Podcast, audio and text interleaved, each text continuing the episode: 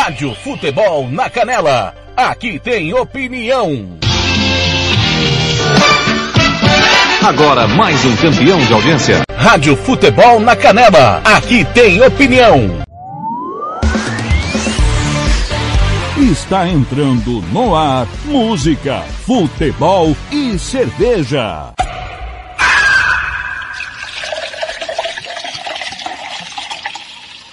Sua revista semanal com tudo o que acontece na semana e o que vai acontecer no fim de semana. Descontração, informação e cerveja para animar o seu sábado.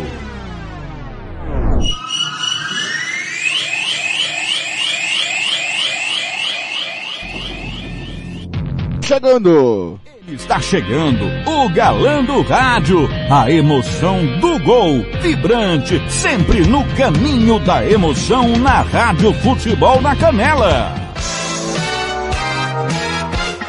Fernando Blanc.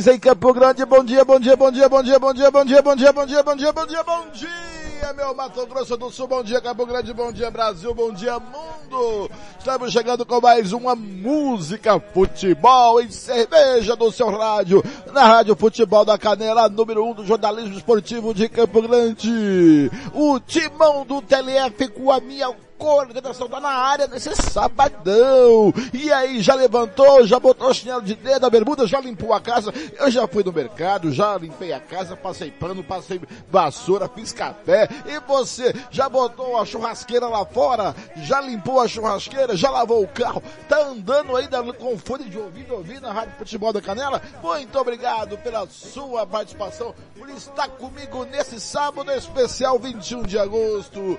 A equipe do time Timão do TLF, tem em Campo Grande, Paulo Anselmo, nosso eterno amigo, Marcelo da Silva, Ivair Alves, Samuel Rezende, Robert Almeida, Lucas Nepomuceno e Samuel Rezende. Aqui é, em Mato Grosso do Sul, todo o interior do estado Gian Nascimento, Gilmar Matos, Osés Pereira, Kleber Soares, Kleber Soares, o Kleber Soares, diz que o Mengão vai atropelar o Barcelona. o Ronald Regis, Robert Xavier, João Fernando é, Ramiro Pergentino Neto, Samuel Duarte é, e o nosso amigo Juliano Cavalcante em São Paulo, em Campinas, tem Tiago Caetano na Rádio Futebol Interior em Campinas, Arthur Eugênio Carlos Corsato conosco, Rádio Futebol Interior, Rádio Bola na Rede, Regi News, Gol de Letra e Rádio Ideal FM 87.9. Obrigado a você que está ouvindo pelo site www.futeboldacanela.com.br, pelo aplicativo Rádiosnet, CX Rádio Online Rádio Box ou pelo aplicativo da Rádio Bola Canela que você abaixa no Play Store do seu celular ou no facebook.com com barra rádio FNC nossa fanpage também. Santo Gol. Quer jogar? Manda o zap para 999394439. RPR com os preparatórios ou Casarão. Vitória Tintas. Agrolaço. Banda Ivana. Versátil Camiseteria. SS Cesta Básica. Cicred Cooperativa de Crédito. Governo do Estado de Mato Grosso do Sul. Bronze Sat. Estúdio Aera Costa. Barbearia Velho Barreiro. Conosco nessa transmissão. Que legal você tá aqui no Música Futebol e Cerveja. Muito bom dia para você. Muito bom dia que você tá aí ouvindo a gente. Quero que você venha com a gente esse sabadão 21 de agosto de 2021. Que dia é hoje, hein? Que dia é hoje? Vamos saber que quem se comemora hoje no dia 21 de agosto. Vamos lá, 21 de agosto se comemora o dia de São Pio X. Dia Internacional da Recordação e Homenagem às Vítimas do Terrorismo. Início da Semana Nacional da Pessoa com Deficiência Intelectual e Múltipla. Dia Nacional da Habitação. Muita gente sem casa. E eu que sou uma pessoa com deficiência, cara, a nossa luta por conquistas de direitos é realmente uma luta desafiadora, mas a gente não desiste. Vamos saber um pouquinho da história de, de Pio X, esta data é homenagem ao Papa Eucarist, ao Papa da Eucaristia, Pio X, figura religiosa que se dedicou com humildade a fortalecer e renovar a igreja com reformas nas liturgias e favorecendo a comunhão diária e entre as crianças. Você que é católico, né? Pio X nasceu em Giuseppe Melchiore Sarto em 1835 na Itália vindo de uma família humilde, com muito sacrifício e esforço, o Sarto conseguiu entrar para o seminário e começar a trilhar a sua vocação de evangelizar. O papado de Pio X durou entre 1903 e 1914, data da qual veio a falecer aos 79 anos de idade. Papa Pio X foi o primeiro com este título a ser canonizado desde Pio V de 1566 a 1572. Seu estilo de governar a igreja era direto e ele não teve grande apoio da aristocracia europeia ao denunciar a crueldade, a afrontas à dignidade humana em plena época antes da Primeira Guerra Mundial. Tá aí um pouco da história do Papa Pio 10 e hoje também é aniversário. Tem o maior do MS está aniversariando. Rádio Fute. Rádio Futebol na Canela. Aqui tem opinião. Galo pantaneiro canta mais alto.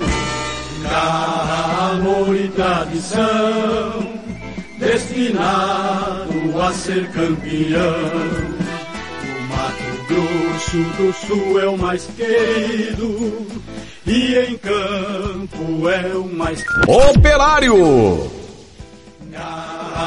É, hoje é aniversário do Operário Futebol Clube, completando 83 anos. É, galera, olha só, fundado em 21 de agosto de 1938 por operários da construção civil. O Galo nasceu para derrubar barreiras políticas e sociais de um país que vivia um período de mudanças dentro do chamado Estado Novo. Liderado pelo pintor Plínio Pittencourt, o clube surgiu da união de forças de cidadãos comuns que buscavam dar vazão aos seus anseios em prol de uma sociedade onde o futebol pudesse ser acessado pelas classes populares, já que neste período o mesmo era um esporte da elite brasileira. É um pouquinho da história do Galo, operário, campeão estadual, campeão brasileiro de 87, mas até agora não contaram. É, grande, vamos passar, vamos entrevistar personagens do Operário Futebol Clube. Vamos falar aqui com personagens, com torcedor.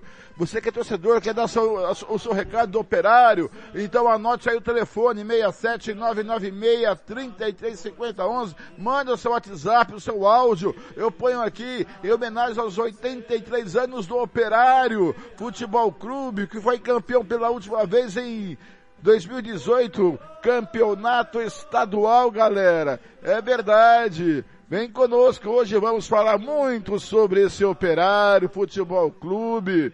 É, vamos falar muita coisa. E o seguinte, e hoje também é dia de matar saudade na Rádio Futebol na Canela. Rádio Futebol na Canela, aqui tem opinião.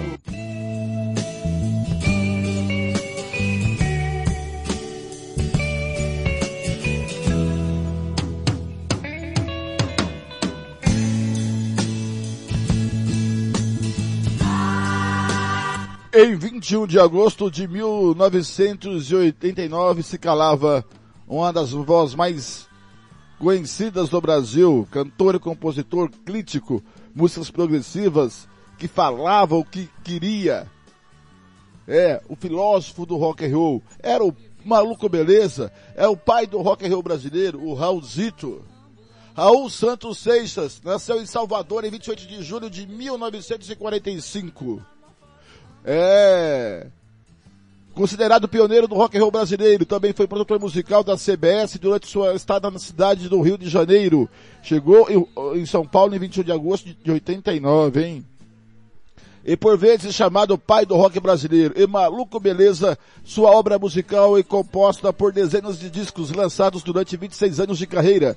Seu estilo musical é composta por 17 discos lançados durante 26 anos de carreira. Seu estilo musical é tradicionalmente classificado como rock baião e de fato conseguiu unir ambos os gêneros em músicas como Let Me Sing, Let Me Sing, seu álbum de estreia Raulzitos Panteras Negras de 68 foi produzido quando integrava o grupo Raulzitos Panteras Negras, mas só ganhou notoriedade crítica de público com músicas como Ouro de Tolo, Mosca na Sopa e Metamorfose Ambulante. É, e ele Raul Seixas veio para o Rio de Janeiro, conheceu Jerry Adriano, tocou com o Jerry Adriano e fez a música Doce Doce Amor estudou muitos amigos e compadres, também Adriano está entre nós. É, galera, 32 anos sem Raul Seixas. Agora 9 e 12. Para começar, galera, vamos começar com ele, Raul Santos Seixas. Metamorfose ambulante às 9 e 12. Música, futebol e cerveja.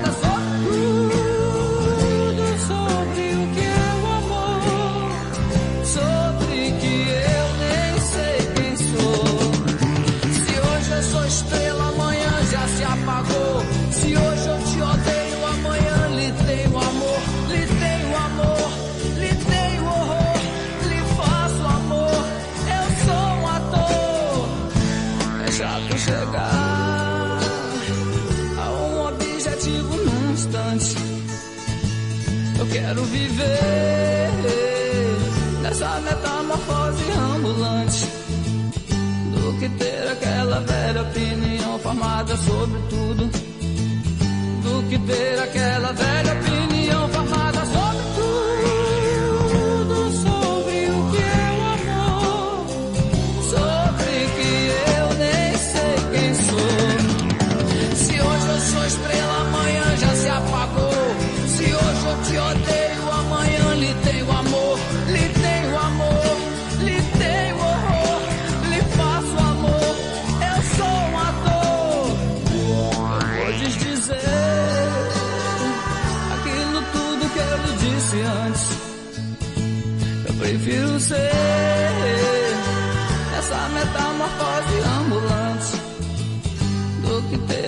aquela velha opinião formada sobre tudo do que ter aquela velha opinião formada sobre tudo. Do que ter aquela velha opinião formada sobre tudo. Do que ter aquela velha, velha, velha, velha opinião formada sobre tudo. Do que ter aquela velha opinião formada sobre tudo.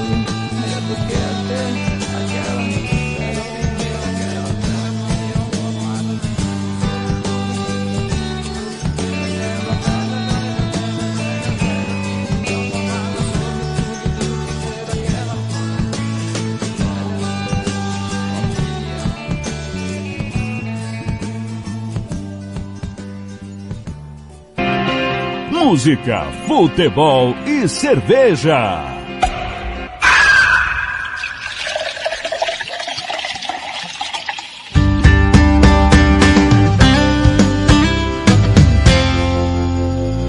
Pois é, mas que surpresa cruzar com você depois de tanto tempo.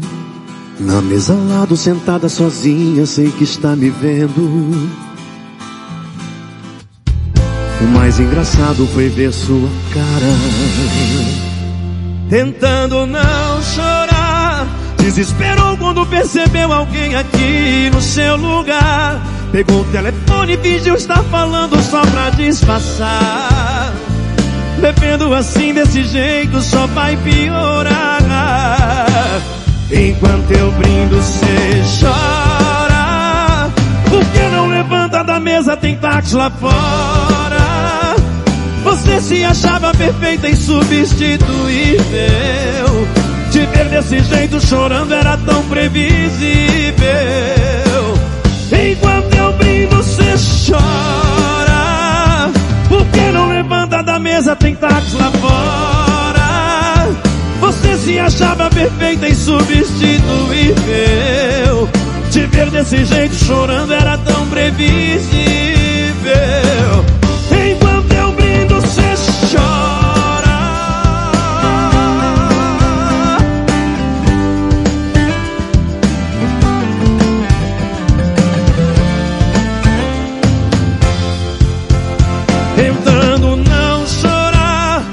Desesperou quando percebeu alguém aqui no seu lugar. Pegou o telefone e fingiu estar falando só pra disfarçar. Bebendo assim desse jeito só vai piorar. Enquanto eu brindo, cê chora. Por que não levanta da mesa? Tem táxi lá fora. Você se achava perfeita e substituível. Te ver desse jeito chorando era tão previsível. Enquanto eu brindo, cê chora. Por que não levanta da mesa? Tem tacho lá fora. Você se achava perfeita e substituível. Te ver desse jeito chorando era tão previsível. Enquanto eu brindo, cê chora.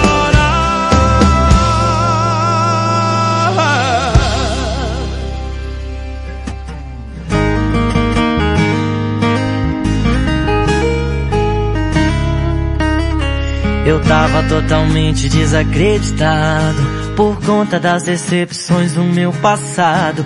Aí você chegou e apareceu com esse seu amor que hoje é todo meu.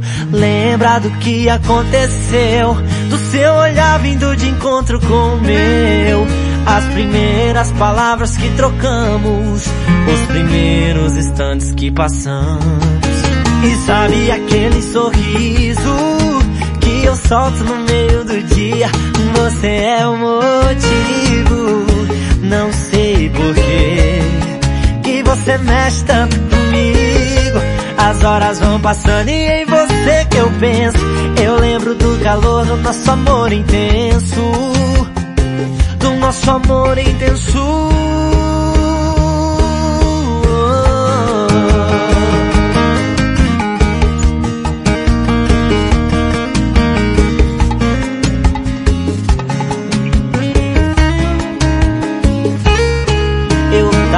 Totalmente desacreditado por conta das decepções do meu passado. Aí você chegou e apareceu com esse seu amor que hoje é todo meu. Lembra do que aconteceu? Do seu olhar vindo de encontro com o meu. As primeiras palavras que trocamos, os primeiros instantes que passamos. E sabe aquele sorriso eu solto no meio do dia? Você é o motivo, não sei porquê. Que você mexe tanto comigo. As horas vão passando e em você que eu penso. Eu lembro do calor do nosso amor intenso. Do nosso amor intenso. Sérgio Dornelles, você é o motivo. Às 9h21, bom dia. Você é o motivo. Não sei porquê. Que você mexe tanto comigo. As horas vão passando e em você que eu penso. Eu lembro do calor do nosso amor intenso. Do nosso amor intenso.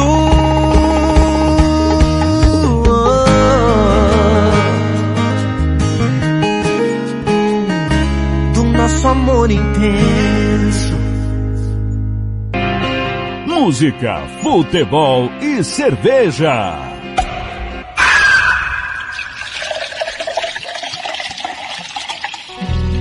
Pegou Cicred, é só sucesso.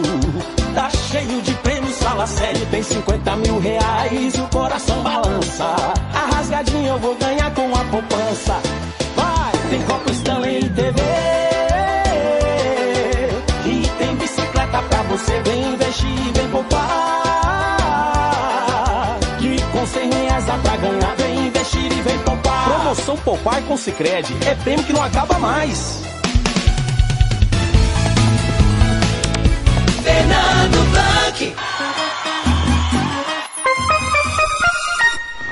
Conferindo comigo, são 9h22. Você já abriu sua cerveja hoje? eu tô no tereré, eu já tomei meu cafezinho, já levantei, já fiz o cafezinho. Tô aqui, galera. Daqui a pouquinho eu tenho muita coisa pra você. Agora é o seguinte, são 9h23. Vamos começando com tempo e temperatura para este final de semana aqui no Mato Grosso do Sul e também com o boletim epidemiológico desta sexta-feira. Rádio Futebol na Canela. Aqui tem opinião.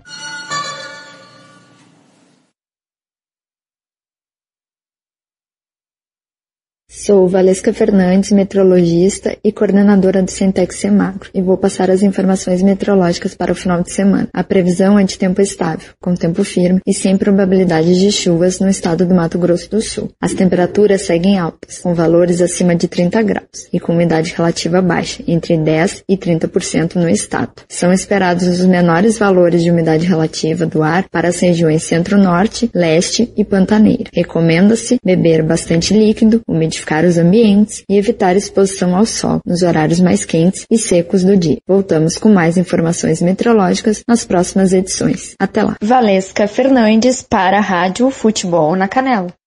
Rádio Futebol na Canela. Aqui tem opinião. Conferindo comigo, são 9h24. Catiúcia Fernandes.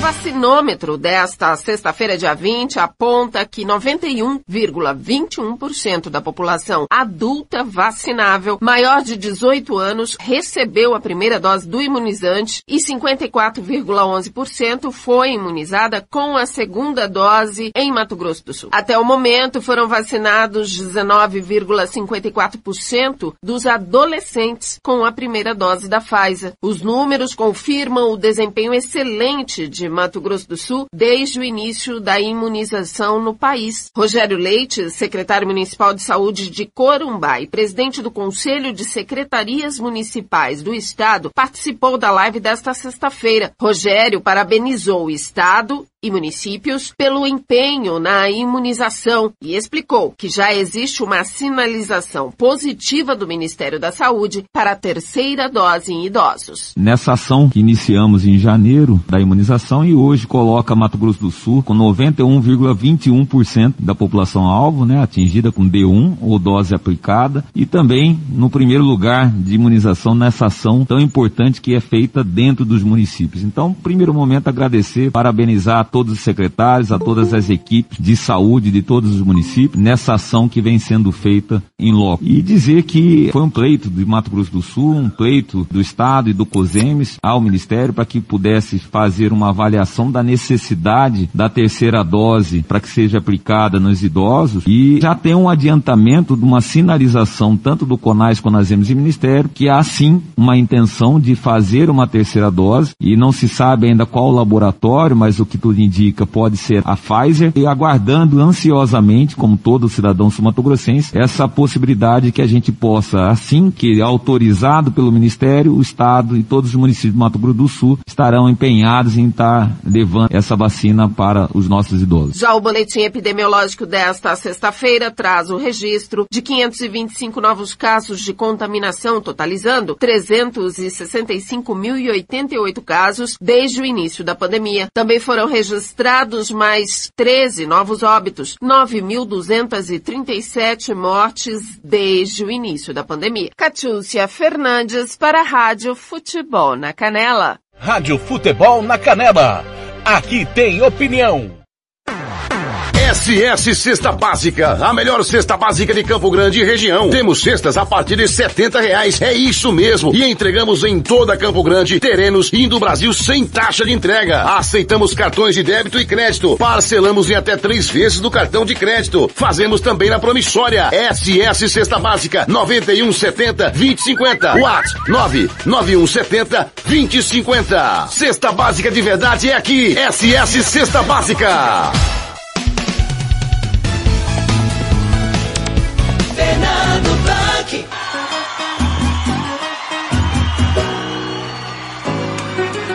Vamos juntinho! Conferindo comigo em Campo Grande, são 9h27, você ouviu aí o boletim epidemiológico de ontem. Hoje, às 10h30 da manhã, a Secretaria de Estado de Saúde publica o boletim epidemiológico no site da SES e a gente, se der tempo, vai lá dar uma olhada. Mas atenção, hoje é dia de vacinação em Campo Grande, dia de vacinação em Campo Grande. Atenção, primeira dose, novo público, pessoas com 13 anos ou mais. Atenção, novo público, primeira dose, pessoas com 13 anos ou mais. Adolescentes deverão estar acompanhados dos pais ou responsáveis legais. Necessária a apresentação dos documentos comprobatórios. Atenção, segunda dose Coronavac para pessoas que tomaram a primeira dose até 31 de julho. Atenção, segunda dose da Pfizer, pessoas que tomaram a primeira dose até 23 de junho. Locais de imunização, Drive Tour, Ayrton Senna, Albano Franco, Cassemes, o CDB, Guanadizão, Seleta e MPCG. Hoje é das sete e meia da manhã às cinco da tarde, tá? Unidades de saúde das sete e meia da manhã às cinco da tarde. Região do Lagoa, da UCF Batistão, Copa Vida Oliveira, Ibiruçu, UCF Albino Coimbra, UBS Cidade do Trabalhador, UCF Silva Regina, Região do Segredo, UBS Coronel Tunino, UBS São Francisco e Vida Nasser, Prosa, USF Noroeste, USF Nova Bahia e Mata do Jacinto, aí Andriozinho, UBS Jockey Clube, eh, Dona Neta, CF Iraci Coelho, USF Los Angeles, Bandeira, UBS Carlota, USF Moreninhas Itamaracá e UBS Universitário. Faça o cadastro no vacina.campogrande.ms.gov.br. Mais informações ligue 3314-9955 20 20 21 10. Eu conversei com a CESAL, com o chefe de gabinete do, do secretário de saúde do município e falei da reclamação que as senhas estão acabando 9 horas da manhã para quem vai durante a semana é, vai lá uma hora da tarde para tomar vacina. Tá, é, da, uma, da uma da tarde às 45, meio de semana, e não tem mais senhas. Isso é um absurdo, né, gente? Muito bem, são nove e meia. Ontem foi o, a reunião técnica da Federação de Futebol de Mato Grosso do Sul para as competições que para as competições que é, deram início, é, vão dar início, que é o Sub-17, Sub-19, ah, o feminino e também o Série B. Quem está conosco é o vice-presidente da federação, o diretor da competições, Marcos Antônio Tavares. Bom dia, Tavares. Mais uma vez, seja bem-vindo aqui ao Música, Futebol e Cerveja. Bom dia, Fernando. Bom dia aos ouvintes. Prazer enorme estar aqui, sabe disso, né? Sou é, Gosto muito do trabalho da mídia e sem a mídia a gente não faria futebol da forma que a gente faz, né? Uh, e ontem realmente nós tivemos a reunião apenas do sub-20. É, nós decidimos é, é, fracionar as reuniões das categorias, uma vez que o sub-20 veio, veio, né? Uh, com 11 participantes e isso nos deu é, uma, algumas datas maiores do que a gente esperava, em sentido de que nós vamos aí até novembro com, com o sub-20. Então a gente vai remarcar uma nova uma nova reunião para a categoria sub-17 e o feminino e posteriormente também fazer o chamamento de 60 dias antes da competição para a categoria uh, profissional da Série B. Mas foi muito proveitosa a reunião, uh, as 11 equipes é, parece que entenderam um pouco mais, eu, eu, eu senti os dirigentes que lá estiveram muito preocupados com a categoria de base, com a qualidade que vão dar os jogos, a qualidade que os jogadores estão tendo para treinar, e eu fiquei muito satisfeito com a reunião. Foi uma das melhores reuniões que a gente já teve, né, na questão, é, eu diria não só da, da, da base, mas também juntando tudo, profissional, todas as reuniões que nós tivemos ultimamente, foi muito proveitosa e a gente saiu de lá com a decisão do início da competição no dia 11 de setembro e a finalização no dia 20 de novembro. Então nós teremos aí praticamente três meses de competições, jogos aos domingos, onde é, aos sábados, onde a, a, essa categoria vai poder treinar durante a semana para poder desenvolver aquilo que que é, querem é, no final de semana. E a gente tem a participação aí de todos todos os, a, os extremos né do estado. Chapadão e Costa Rica Ponta Porã Três Lagoas. Temos quatro equipes de Campo Grande. E aí a primeira participação e o retorno do Taverópolis após aí quase 20 anos. Como diz meu amigo Tiago né morava no céu e a gente conseguiu é, ressuscitar esse defunto. Espero que esse defunto venha produzir grandes, grandes uh, espetáculos para o futebol de Mato Grosso do Sul, como foi outrora. Deixa eu mandar um abraço pro Neno, que tá lá no Rio de Janeiro nos ouvindo. Alô, Neno, grande abraço para você. Tavares, a tabela do Sub-17 já está no site da federação? É Sub-20, sub né? Sub-20 é, já, já está no site, é, já está no site, a tabela já está, o regulamento já está e agora a gente passa para uma segunda fase que é a inscrição de atletas, o controle efetivo desses atletas no sistema da CBF, é, no registro do, dessa, do sistema CBF Web, né? E aí a partir do dia 11 prontos aí para a arrancada inicial desse sub-20 que é, nós temos algumas novidades, Fernando. A primeira, e eu queria deixar aqui muito claro, é, é, algumas discussões nos levam a melhorar as coisas, né? É, apesar dos críticos ferrenhos da federação, a gente reconhece os erros e procura melhorar. Uma das, das realidades encontradas nesse, nessa discussão do sub-20 foi a questão uh, de que a federação tem que fazer um campeonato sub-20 para clubes filiados. Independente se ele é profissional, se ele é amador, se ele tem direito à vaga na Copa São Paulo, se ele tem direito à vaga na Copa uh, do Brasil, nós recebemos todos os clubes filiados. E isso nos deu uma condição é, interessante.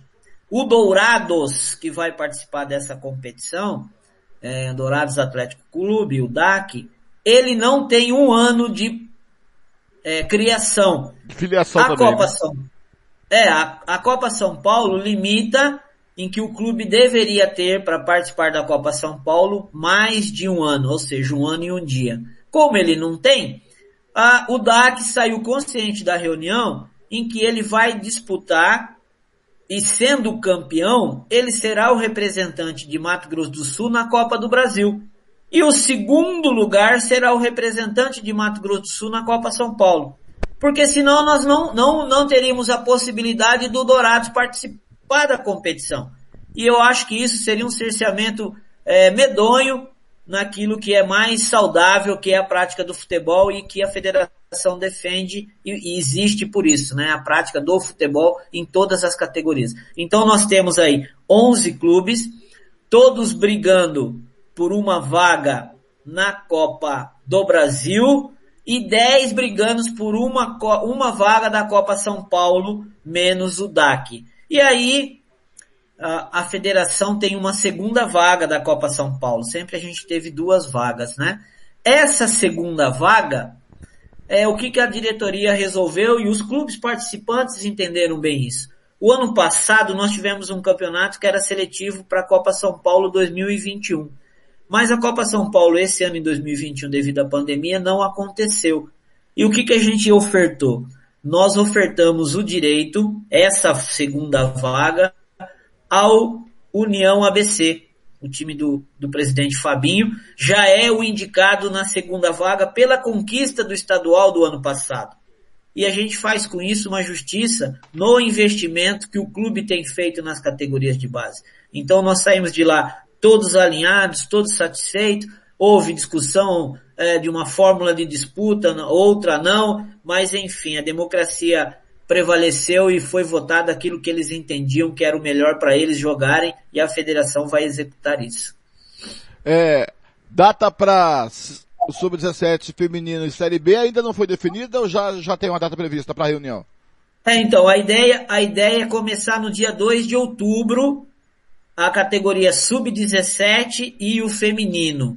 2 de outubro o início. Então essa semana a gente deve já convocar um arbitral do, dessas categorias, do sub-17 e do feminino, para que a gente também já tenha tabela, regulamento, nós já temos as equipes que vão participar, são 17, e aí a gente tem uma, uma fórmula já proposta para eles poderem é, discutir, a gente já marcar isso, e aí a gente vai é, organizar a Série B, porque por força de lei, o Estatuto do Torcedor nos obriga a iniciar a competição da Série B 60 dias após o arbitral. Então a gente também já vai estabelecer a data do arbitral da Série B.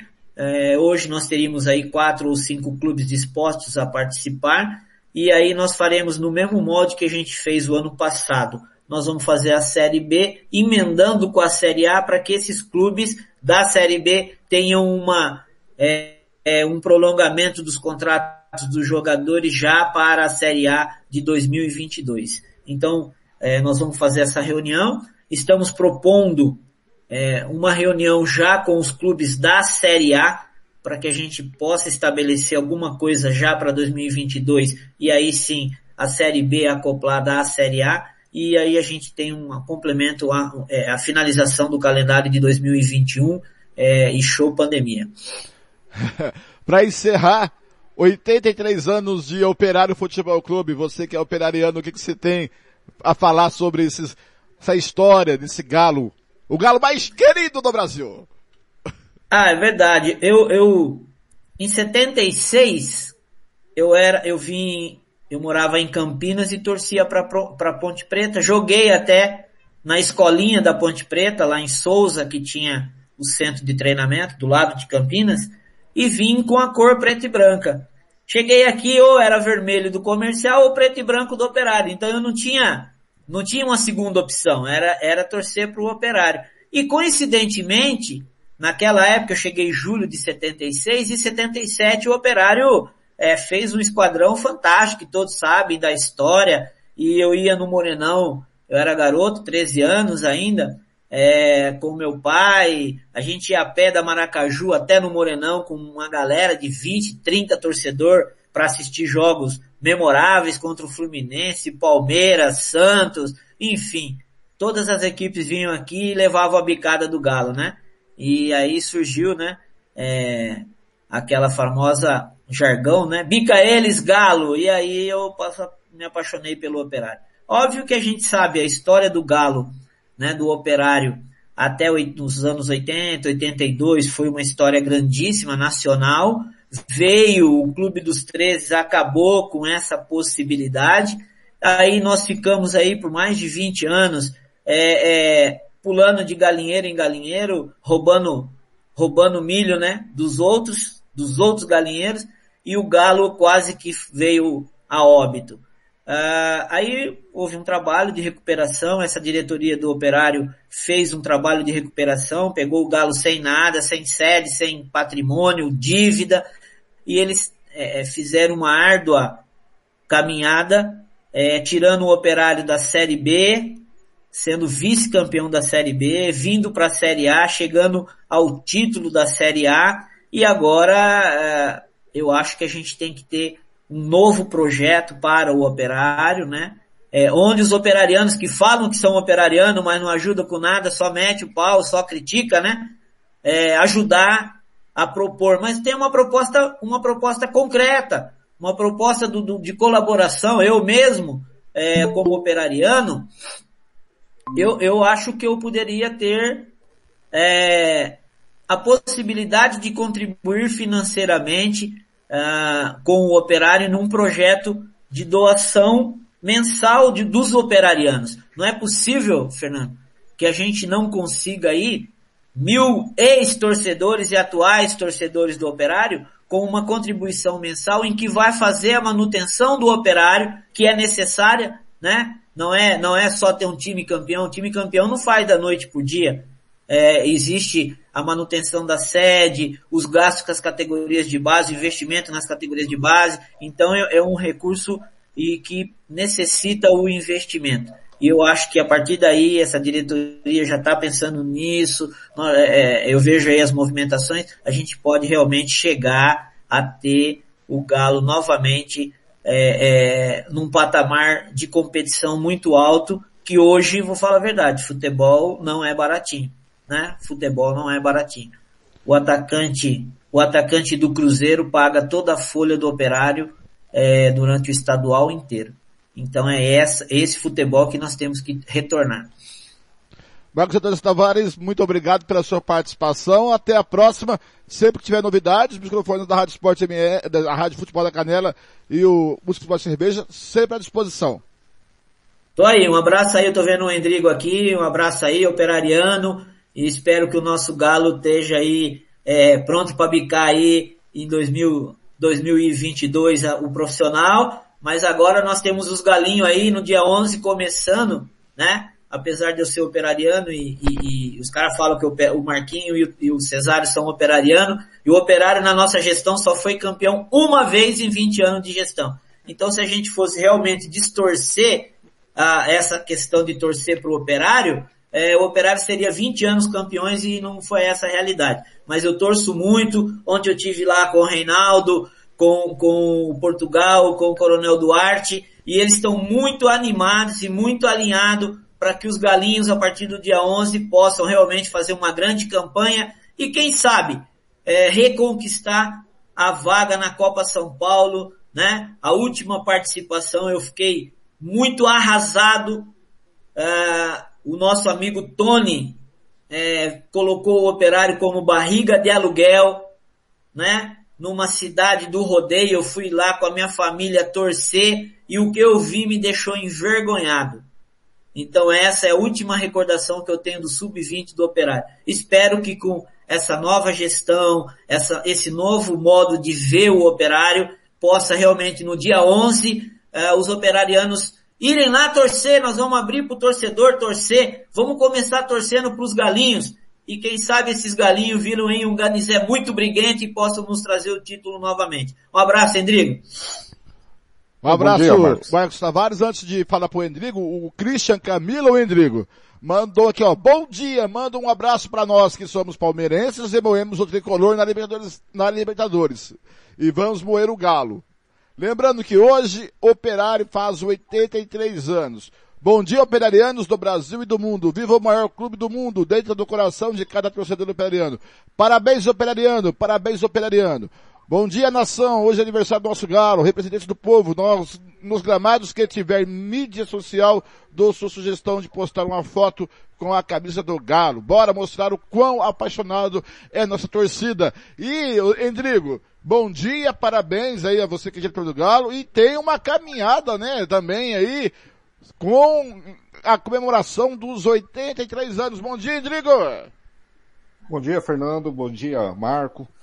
Hoje tem uma concentração da, promovida pela torcida organizada, as torcidas organizadas do, do Operário, né, lá no Pontilhão do Morenão, e é a festividade. Nós lá no Operário a gente fez a movimentação da, da diretoria sábado passado para hoje a torcida comemorar, né? é, já é até um pouco tradicional. Dentro do operário a gente fala, o operário não é um, um, um, time que tem uma torcida, né? O operário é a torcida que tem um time, porque por muitos anos o operário sobreviveu somente na torcida, né? A gente não tinha um, um, um time em campo para torcer, a gente não tinha é, uma competição para disputar, a gente só tinha a torcida que se reunia e, e, de certa forma celebrava o operário ali, né? Então, é, nada mais justo do que no dia do aniversário do operário, quem é a protagonista é a torcida, né? E hoje tem esse encontro lá, vamos fazer essa caminhada, o ônibus do operário vai na frente marcando o trajeto, então convidar os operarianos, se correr dá tempo, ainda pega. Tava marcado para as nove e meia, sempre atrasa um pouquinho e tal, mas é. dá tempo de chegar lá. Eu tô, eu tô esperando também o Silvão entrar aqui. É... Vamos ver se ele consegue entrar, porque o Silvão tem dificuldade com a tecnologia. Rodrigo, é, é, é time do povo. Fernando, Foi. Vou pedir licença para sair, eu tenho, eu tenho uma outra participação numa live aqui, hum. mas eu quero deixar meu abraço aí ao Endrigo, a todos os torcedores operarianos, hum. a diretoria do Operário, dizer que a gente está muito feliz uh, com as propostas que vêm por aí. Eu acho que uh, críticas vão existir sempre, futebol é isso, né? Futebol é paixão, futebol é amor, a gente é, é, torce, o meu Corinthians levando goleada, não consegue sair, mas eu não deixo de ser é, é, operariano e corintiano. Um, um sucesso, Rodrigo, para aquilo que vocês vão fazer. Sucesso aí, Fernando. Parabéns pelos programas que tem, tem vindo aí. É, eu digo para vocês o seguinte, vocês é, não deveria ser futebol na canela, deviam ser os heróis da resistência. Um abraço. abraço, abraço. Antes de voltar para o Rodrigo, eu quero dar aqui o bom dia no Música, Futebol e Cerveja. Eu não sei se esse torcedor que está aqui, que para mim, na minha opinião, é o torcedor símbolo do Galo. E ele, não sei se ele gosta mais de música, de futebol ou de cerveja. É o Silvão! Alô, Silvão, bom dia, bem-vindo à Rádio Futebol na Canela, bem-vindo ao Música, Futebol e Cerveja. Tudo bem, Silvão? Bom dia, meu amigo Fernando, bom dia, Marquinhos, bom dia, Andrigo. Espero que esteja tudo bem com vocês. eu sou um cara que sou, hoje eu tô mexendo com esse negócio a primeira vez, vocês não me estranham não, que eu não sei, não sou muito adepto a essas tecnologias atuais. Mas, tudo bem. Mas eu vou te falar uma coisa pra você. Gosto, amo o Operário Futebol Clube, entendeu? Música eu também gosto, gosto, né? Mas uma braminha também, uma braminha com operário é, é fundamental. Silvão, quantos anos de amor, paixão, loucura, devaneios pelo Operário Futebol Clube? Então, meu amigo Fernando, assim, a gente não sabe muito bem calcular, né? Porque eu sou um cara que meu pai sempre gostou de futebol, né? Apesar de não, não ser um adepto ferrenho ao futebol, que torce muito mal, né? Ele é do lado contrário, né? Mas me levava no Morenão sempre para ver o time dele jogar, que é o time vermelho e branco aí. Mas eu me apaixonei pelo operário, mas desde criança. Então eu já, de Morenão devo ter uns 40 e, 40 e poucos anos de, de vivência em Morenão, né? E, mas assim, atuando, firme na, na batalhando aí em prol de torcida organizada do Operário aí desde 90, 1990. Na torcida da Garra Operariano. Rodrigo, as, nesses anos de Operário, qual a sua maior emoção e a maior emoção também do Silvão? Primeiro, Rodrigo. Cara, eu acho que a maior emoção, na, na verdade eu tive duas que foi 18. Eu tive naquele jogo do contra o Urso, que o Paulino marcou um gol já no, no nos acréscimos. Foi lá em Mundo Novo, né? Não, foi aqui no Não, Morenão. Morenão. Fui Morenão. Eu fiz os dois jogos. Eu fiz lá e aqui. Aí a gente precisava do empate e o Paulino marcou um gol de, de cabeça, né, no escanteio, aos 47 do, do segundo tempo. E eu, e eu tava com a, com a minha filha ali, ela tava o tempo todo otimista, eu, eu chegou uma hora que a bola não entrava, o operário massacrando, massacrando, amassando mesmo o urso e nada. E eu falei, cara, não, não, é, não é possível, não é justo. E eu já meio que querendo chorar ali, e ela, não, pai, vamos torcer, vamos torcer, vamos torcer. Que na hora que o Paulino marcou o gol, todo gol do Operário aquele ano, ela me acompanhou o campeonato inteiro. Ela vinha, me abraçava. Ela podia estar onde fosse ali dentro do Morenão. Ela, se tivesse longe de mim, o Operário marcava um gol, ela vinha comemorar comigo. Naquele gol do Paulino, ela não comemorou. Ela não, ela não veio me abraçar ela estava atrás de mim. Tava na, a gente estava na arquibancada, ela estava atrás de mim Aí eu comemorando ali, esperando o abraço dela, eu olhei para trás, ela tava chorando, emocionada, né? E empatada com, com, com, com, com esse sentimento, sem, sem dúvida nenhuma, acho que o, o, o descarrego de 21 anos sem título, né? Em, em 18 a gente poder é, comemorar no Morenão, foi um, um, naquele jogo contra o Corumbaense, o estádio cheio, lotado, a gente trabalhou demais para trazer para levar o maior número possível de, de, de pessoas. Então, ali foi um, um, um momento é, de muita, muita emoção mesmo. E Silvão, o seu maior momento, assim, que você viveu com o operário? Sua maior emoção? Não posso te falar isso. Você por sabe quê? por quê? Porque para mim é emoção. A minha maior emoção é todo domingo ver meu clube jogar e entrar em campo. Meu maior momento é cada domingo que se repete, eu viajando atrás do operário, vivendo atrás do operário, porque isso foi minha vida, é minha vida. Momentos marcam, né? É, esse gol do Paulino foi muito importante na nossa história, na nossa história. É um gol fundamental dentro da história do operário. Quer ficar 21 anos sem ganhar nada. Porra é um nenhuma. assim, Você ia falar, eu vou falar. Os porra nenhuma. dele, tá? Sem ganhar porra nenhuma. Eu tô me controlando, é porque eu... a gente sabe como. Aqui você não precisa controlar não, viu Silvão? Tá em, aqui Não, é a Rádio beleza. Futebol da Canela. Mas assim, é, esses, é, mas o, é, são várias e várias coisas, ô, Fernando, que vão passando e a gente vai assimilando aquilo, né, que a gente quer na nossa vida, né? Então o operário faz parte da minha vida. Hoje eu não posso falar para você. Porra, são momentos, vários. O gol do Valdir em 96 foi um gol Esse pra mim foi fantástico, fantástico. né?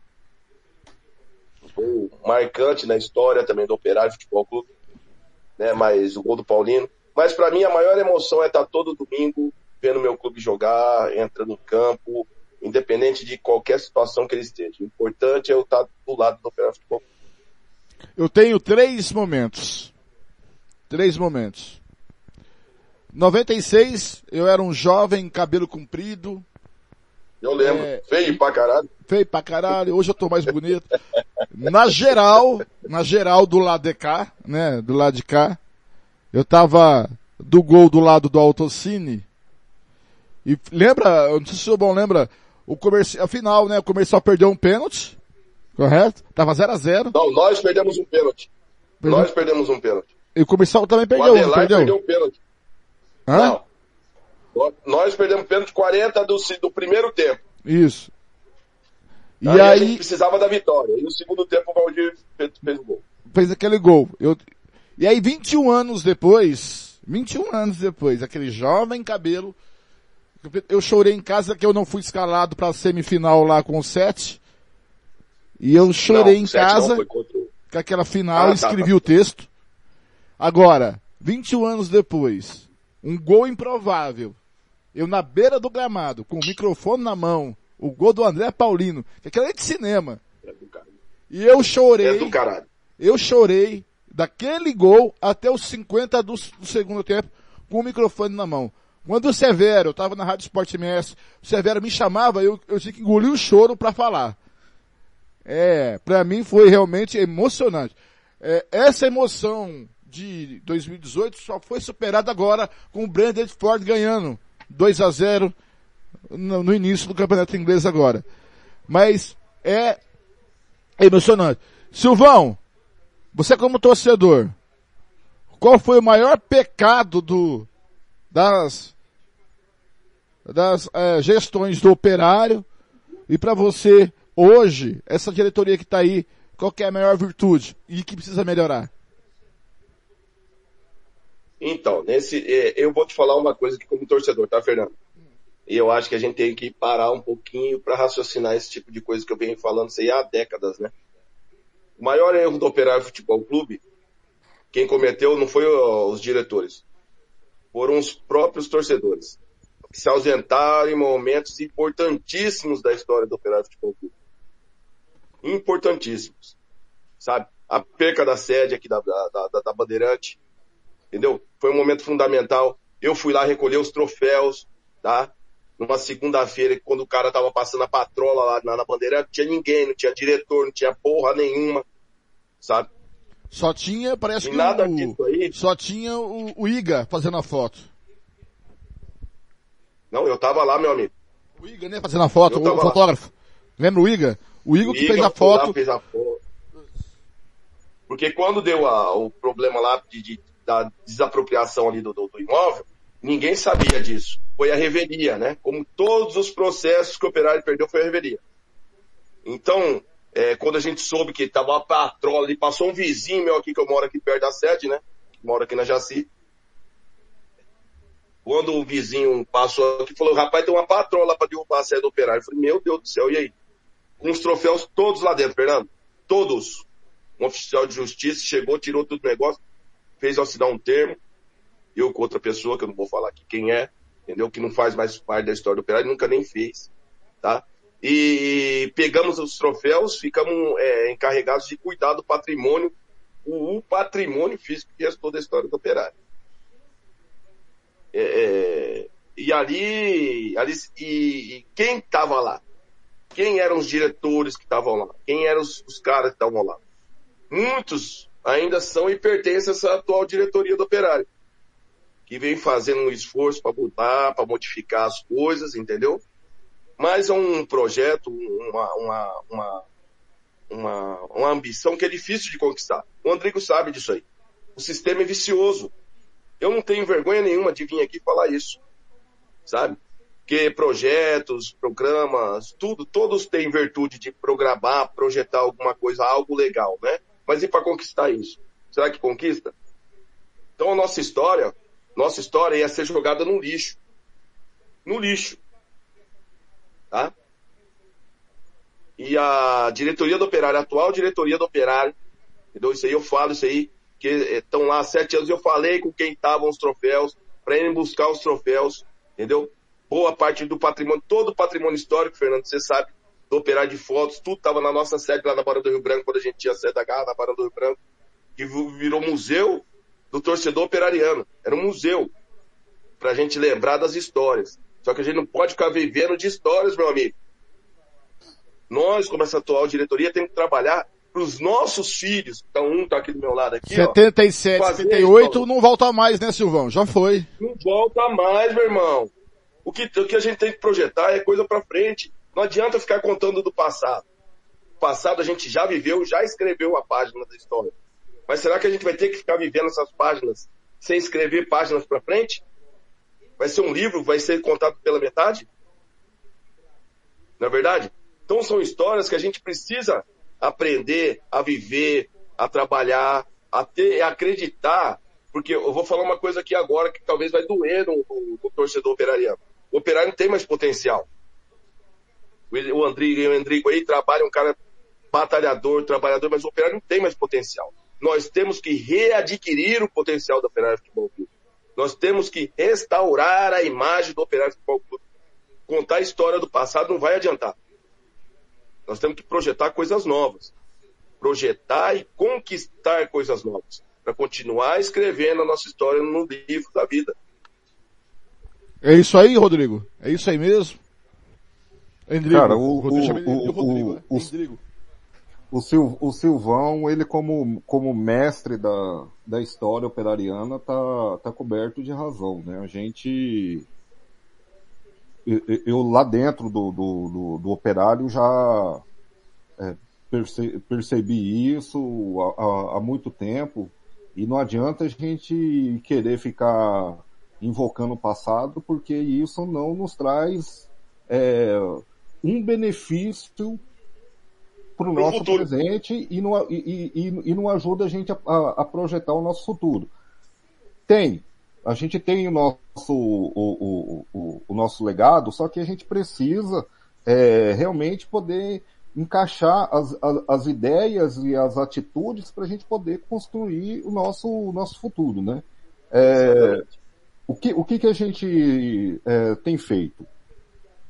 Esse ano, a gente está tendo uma oportunidade lá dentro da, da, da, diretoria, tem um grupo de diretores que a gente está é, pensando o, o que, que a gente é, quer que operário seja daqui a dois anos, daqui a dez anos e daqui a, a, a 30 anos. Então, estamos montando um planejamento de curto prazo, de médio prazo, de longo prazo.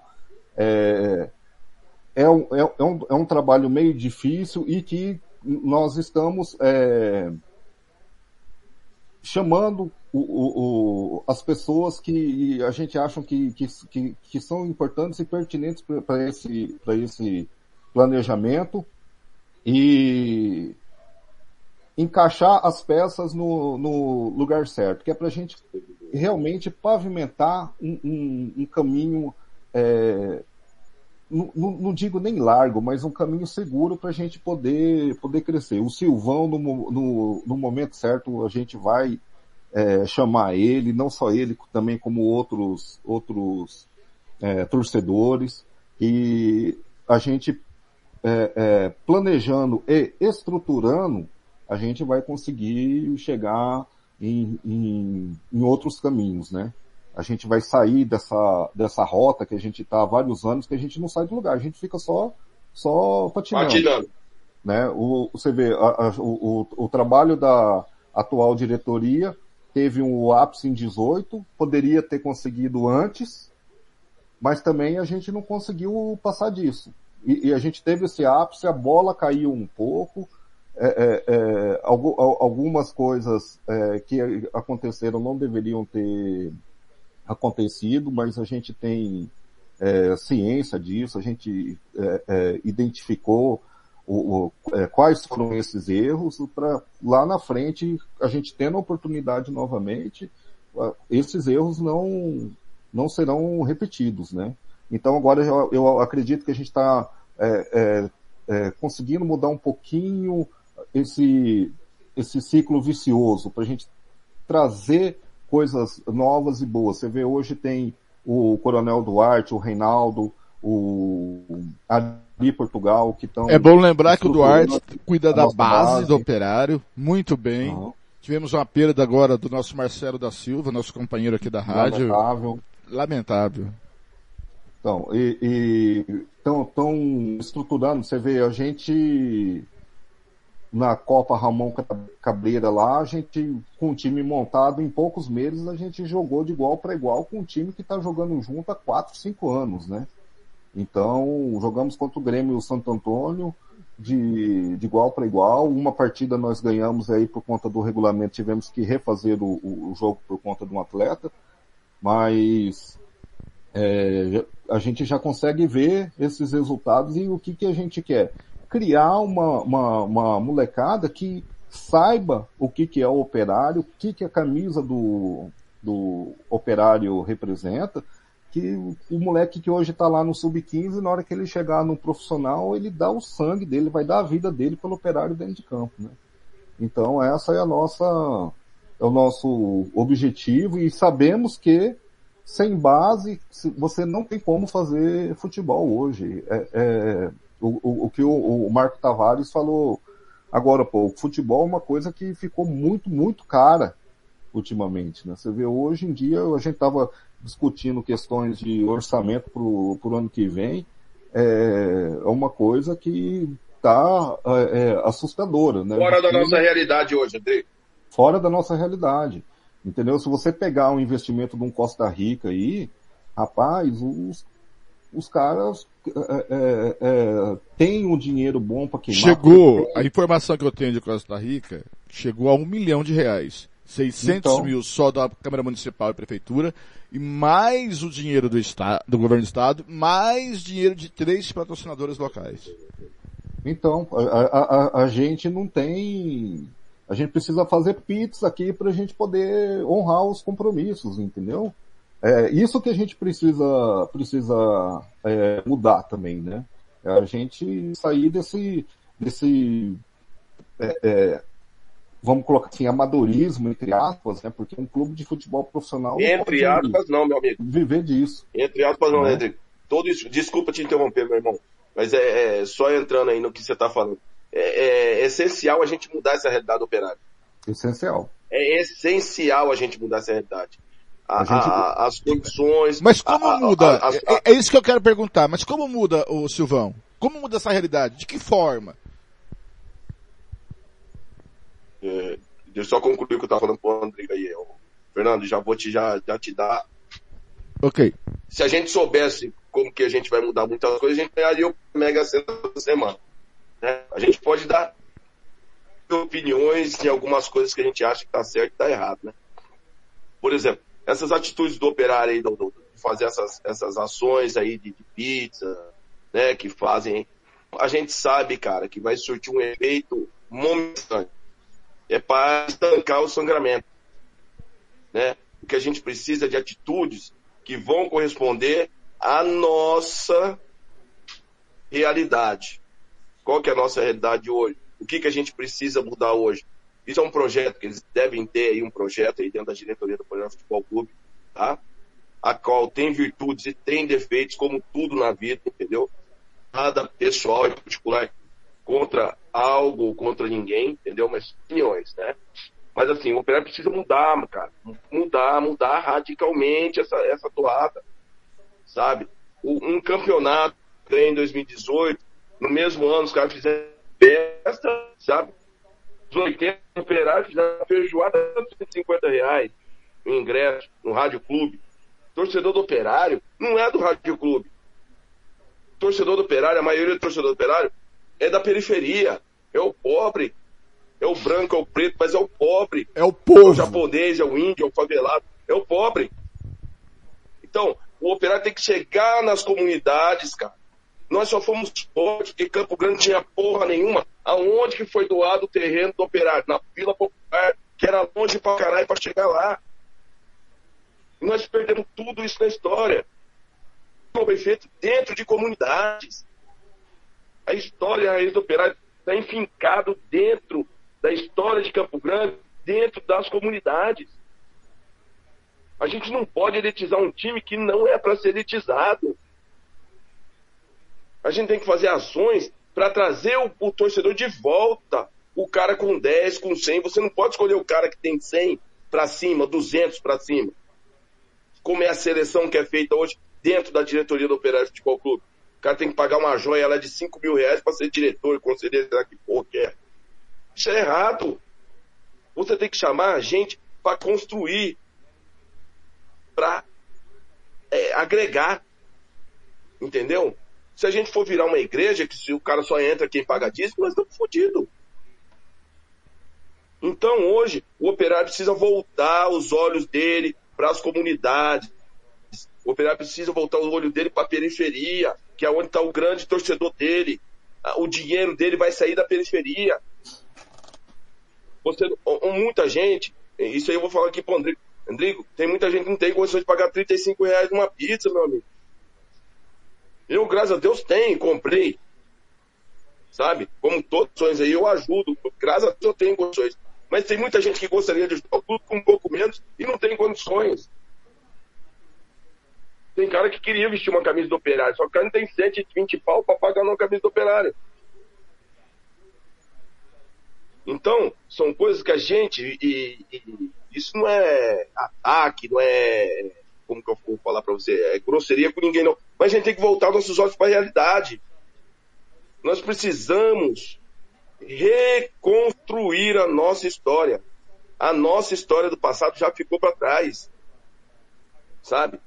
Porque nós vemos ricos que doaram terreno, pessoas que tiveram muito dinheiro, que ajudaram o clube, e tivemos os pobres que fundaram, que fundaram o clube, que fez esse clube ser grande, existente, e que nos faz hoje falar dele nessa data importantíssima, há 83 anos. Então são essas coisas que a gente tem que dar valor. Se chama-se operário porque era cara pobre, operário. Então é esse tipo de coisa que a gente tem que dar valor. O operário precisa resgatar os seus verdadeiros torcedores fomentar outros torcedores para o futuro não vir, não caminhar sozinho. Teve uma empresa e compra. Eu vi esse clube vendido três vezes. Eu já vi essa minha história de 83 anos ser jogada no lixo várias e inúmeras vezes. A gente não pode mais viver disso. Não pode mais. Muito bem, são 10 e 11. Eu sei que os senhores têm compromisso. Prometi liberar os senhores 10 horas, já estou estourando. É, Silvão, primeiro, o Rodrigo, suas considerações finais. É uma pequena homenagem dentro do, do Música Futebol e Cerveja, mas o microfone sempre aberto para você, liga a diretoria do Operário, aqui do Música Futebol e Cerveja. Primeiro você, depois também vou abrir para o Silvão. Então, nós agradecemos a, a oportunidade. É, é, só dizer aqui pro, pro, pro Silvão que a, a, gente já conversou bastante e, e ele sabe que eu concordo com 99% do que ele do que ele fala e que ele defende. Muitas vezes a gente não não realiza mais é, a gente não, não, não realiza mais por falta realmente de, de ferramentas e de recursos, né? Mas estamos aí trabalhando dia a dia para a gente mudar essa, essa nossa essa nossa realidade. E assim, o que me deixa mais confiante no futuro do operário hoje, na comemoração dos 83 anos em relação a ano passado, quando a gente comemorou 82, aqui, nesse ano a gente está é, tendo a possibilidade e a oportunidade lá dentro de, de começar a pensar o futuro do Gente. operário, né? de, da gente fazer de forma diferente, da gente fazer é, de uma forma que seja viável, que seja sustentável dentro das nossas é, possibilidades e que a gente realmente leve o, o que a gente tanto escuta, né? O, levar o operário para lugar que ele nunca deveria ter, ter saído. Só que é trabalhoso, é custoso, mas esse ano é, é, realmente a gente está tendo essa oportunidade. No, é, é, é, é, um, é um estudo complexo, mas estamos fazendo, estamos no início ainda, mas no, até o final de, de, de setembro, nove, é, de outubro, novembro, a gente quer estar com ele concluído, até lá nós vamos, nós vamos chamar isso que você falou, Silvão, de, de, de, de, de trazer as pessoas para dentro do operário, a gente é, já começou a, a realizar, né, trazendo é, gente de, de fora com conhecimento técnico, com capacidade profissional para poder colaborar. Meu irmão, você entende de tal área?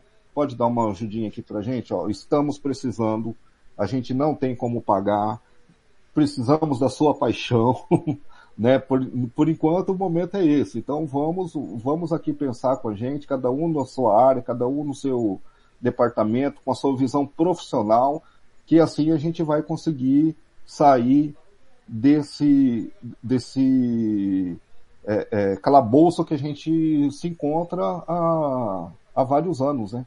Há, há 20, 30 anos que a gente está patinando e não sai do lugar e, e, e, a gente precisa realmente voltar a, a, a ser o, o, o, maior do Mato Grosso do Sul em todos os aspectos. Né? Eu acho que o operário com a história que ele tem, com que ele já construiu, Hoje a gente ficar à mercê de times de prefeitura é algo inconcebível, né? A gente não ser favorito num, num campeonato, a gente não ter condições de lutar para igual, de igual para igual com um time de prefeitura é algo lamentável e a gente tem que mudar essa história. Né? Não é prepotência, não é arrogância, mas é uma coisa que o operário precisa fazer. O operário tem a, tem a sua história e a gente precisa honrá-la. Silvão, muito obrigado. Olha, aqui na Rádio Canela, quem manda é o torcedor. Vocês é a razão do nosso viver aqui na Futebol Canela. Muito obrigado. É um pequeno espaço, um pequeno homenagem, que o programa é curto, para o Operário Futebol Clube, esses 83 anos. Fique à vontade, suas palavras finais. E quando você quiser, o microfone está aberto. É, eu quero agradecer hoje, quero dar uma, um, um agradecimento meu particular, né?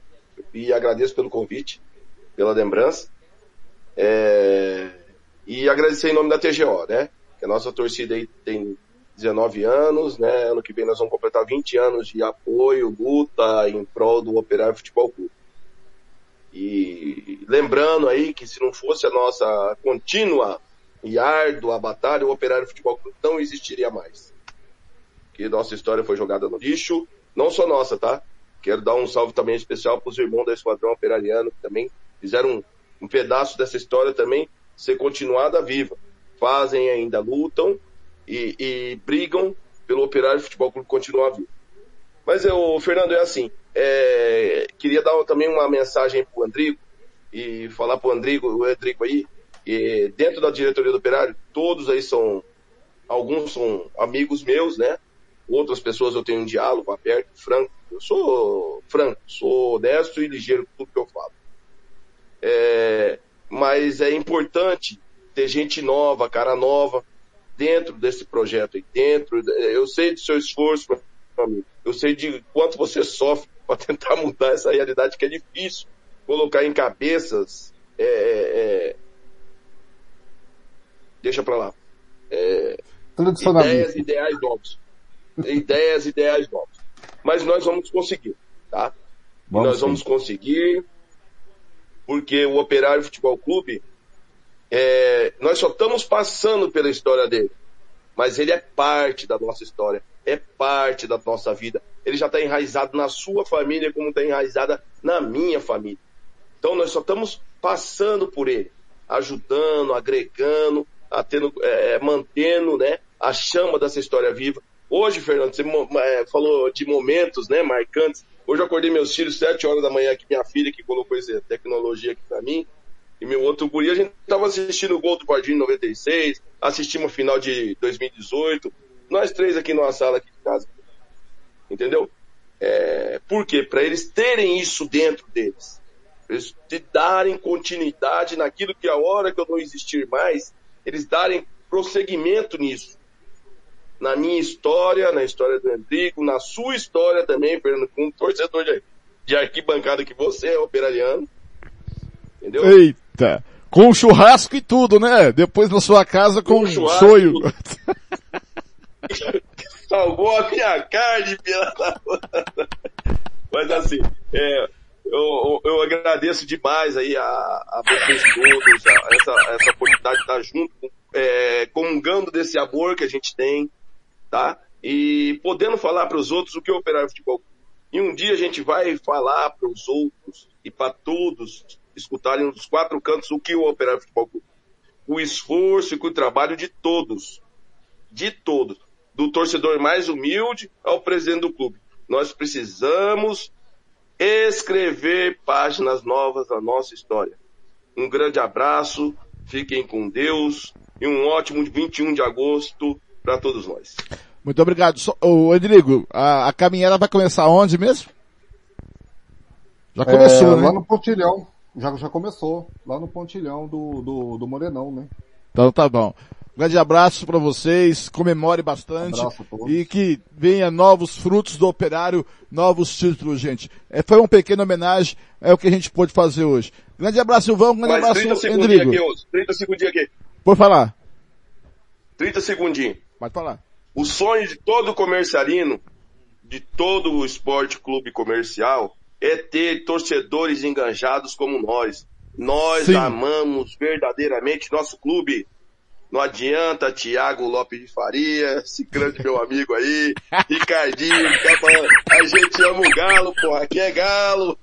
São Um 11 beijo, títulos contra quantos? São 11 títulos contra 11 no estadual, são mais 4 Não, lá do Mato 15 Grosso. títulos, né? É, Se eles ganharam alguma coisa, eu não sei, nem lembro, eu nunca vi.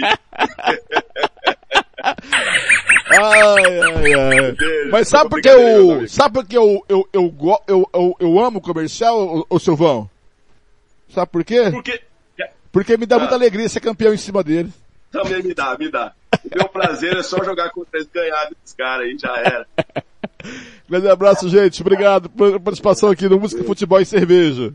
Obrigado. Ó, e vamos marcar mais um churrasco depois da pandemia, viu, Silvão? Eu vou assar a Mas carne. não vão salgar minha carne não. Ó, tá convidado a ir lá no tênis clube comer uma carne comigo hoje, tô indo pra lá agora, meu irmão. Tá, vou- vou- se der, eu vou, que tem muita, eu tenho que narrar Atlético de Bilbao e Barcelona ainda hoje. Ó, jogão, jogão. Tá. Grande abraço, gente. Um abraço, até mais. Grande abraço, Thaís Silvão, o torcedor símbolo do, do Operário e também da, da Garra Operariana. E o Endrigo, um dos diretores do Operário Futebol Clube, 83 anos de história, tá começando a caminhada lá no Ponte do Afonso Pena, eh, agora 9 e meia, e vai, vamos lá, vai torcer. É bom. Agora são no, 10 e 21 tô atrasadaço, nem soltei informativos, nada. Mas vamos continuar com a homenagem dos 32 anos da morte do Raul Seixas. Bem-vindo a essa música aqui, ó.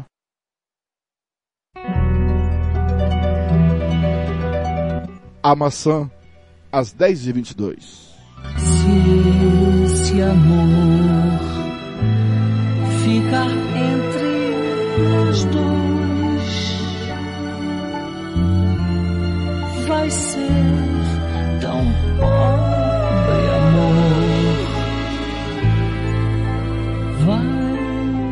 se gastar.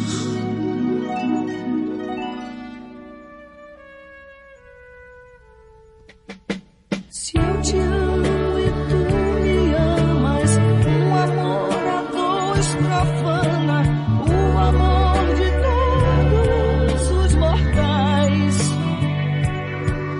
Porque quem gosta de maçã irá gostar de todas, porque todas são iguais. Se eu te amo e tu me amas, e outro vem quando tu chamas, como poderei te condenar? Infinita tua beleza, como podes ficar presa, que nem santa num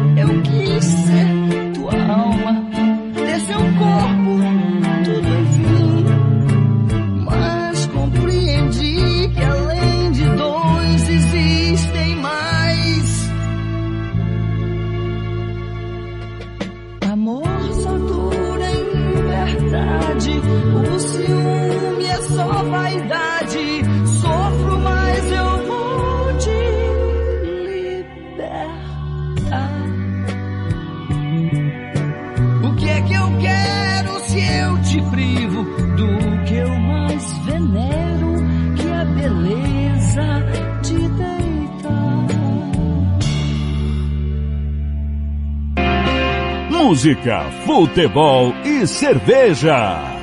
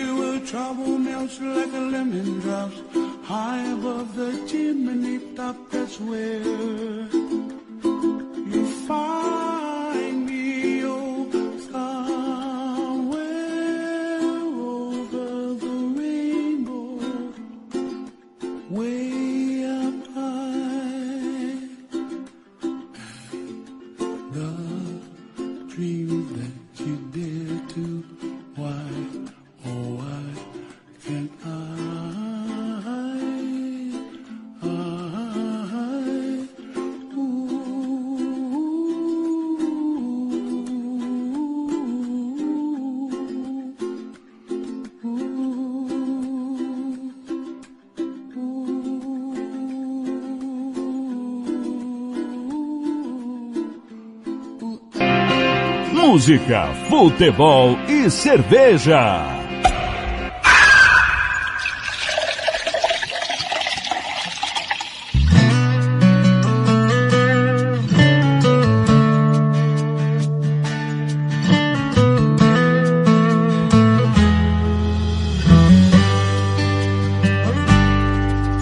Gosto das suas mãos atrevidas, desse seu olhar maldoso, suas frases provocantes, desse jogo corpo a corpo. Uh, uh, uh, você é o defeito que eu gosto de ter. Se for pra errar, tem que ser com você. Quero sua cama passageira, a sua temperatura. Traz a loucura pro quarto, deixa a razão na rua. Temos uma noite inteira pra fazer o que quiser. Conte mais uma mentira que sou diferente, que gosta da gente eu vou acreditar. Relaxa, não precisa estar nem aqui quando eu acordar. Põe mais uma noite aí na conta da loucura. Hoje o desejo é quem vai levar a culpa do cabelo bagunçado, perfume misturado, meus olhos passeando no teu corpo todo. Põe mais uma noite aí na conta da loucura. Hoje o desejo é quem vai levar a culpa do cabelo bagunçado, perfume perfume misturado, meus olhos passeando no teu corpo todo. Coração nem precisa saber que hoje eu tô com você. Coração nem precisa saber que hoje eu tô com você.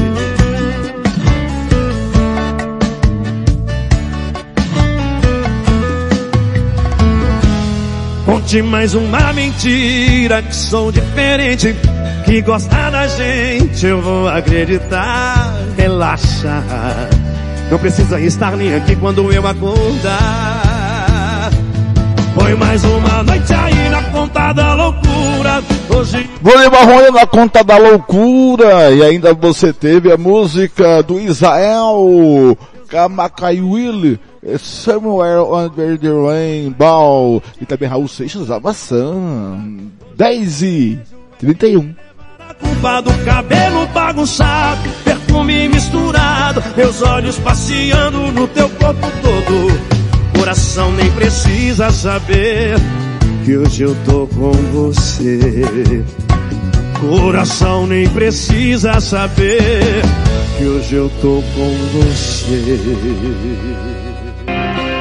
Música, futebol e cerveja.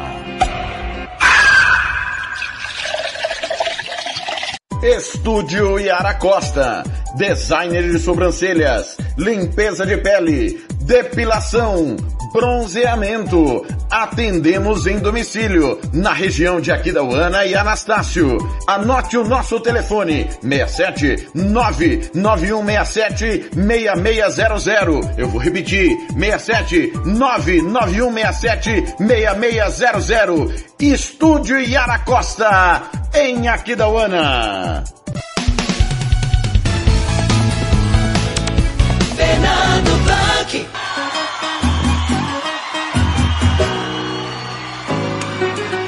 Vamos juntinho! Quem souber pode cantar, tá? Conferindo comigo, 10 e 32 Agora nos Boy Cerveja vem chegando ele. Paulo Anselmo, o garotão do rádio. Futebol na canela. Com futebol amador, né Paulinho?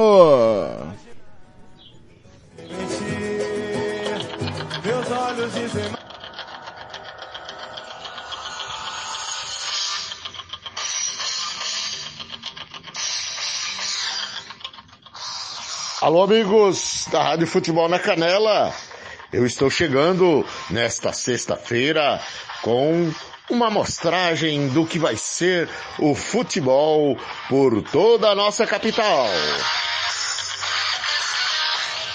Começando aí pela Arena Tarumã, campeonato organizado pelo Nildo, cinco bons jogos neste domingão. Primeiro jogo, a equipe K9 Gráfica Dion vai enfrentar o AP Aero Rancho. Segundo jogo, Real Moneybet enfrenta o PSG Futebol Clube. A equipe França enfrenta o novo CRB Futebol Clube. A borracharia Graxaim vai enfrentar o Frozen Barbearia. E o Betis Esportes fecha o domingão enfrentando o Esporte Clube Atlético Tarumã. Os jogos começando a partir das 8 da matina, Arena Tarumã, é, né? Só ratificando aí, organizado pelo Nildo, com o apoio do Hortifruti Santa Rita, também do Agrolaço Pet Shop do nosso amigo Márcio, Rua Paulo Frontin, bairro Los Angeles, número 647 e também AD Materiais de Construção. Mudando de região, tem campeonato rolando pela primeira edição do Núcleo Ceramista do Noroeste. Dois jogos. Um jogo no sábado e outro no domingo.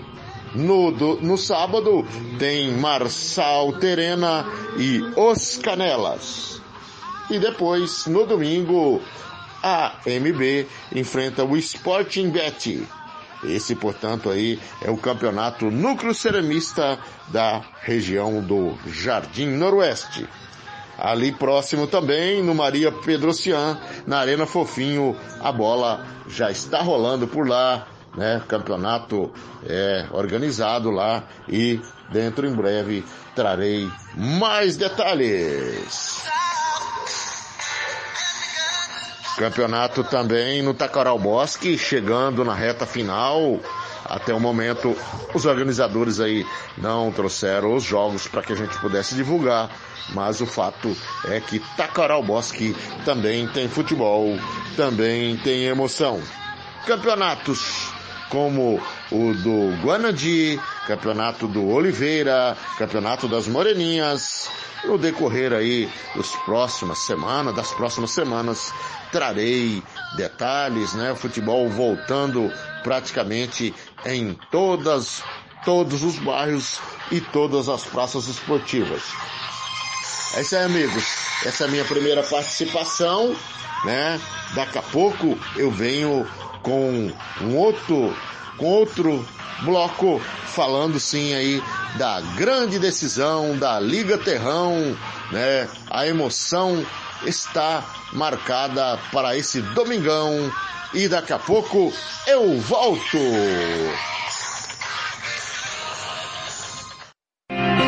Música, futebol e cerveja.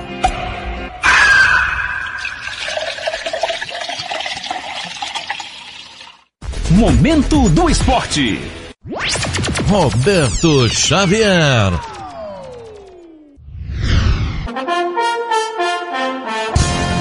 Olá, amigos. Momento do Esporte deste sábado, dia 21 de agosto de 2021.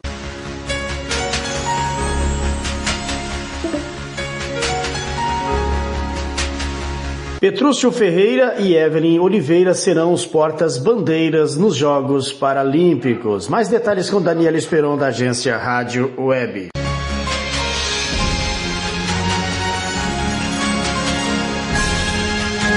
O Comitê Paralímpico Brasileiro divulgou os atletas que serão porta-bandeiras do Brasil na cerimônia de abertura dos Jogos Paralímpicos de Tóquio 2020.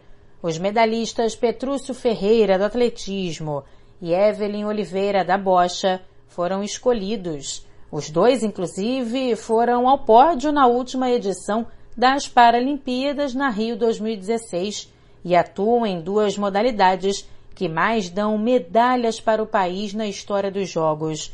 Evelyn Oliveira contou como foi o momento em que recebeu a notícia. Eu estava no jantar e aí o, nosso diretor técnico, Alberto, veio até a minha mesa e disse que gostaria de conversar comigo após o jantar. E eu lembro que eu fiquei assim, bem apreensiva, falei, meu Deus, será que eu fiz alguma coisa aqui que aconteceu?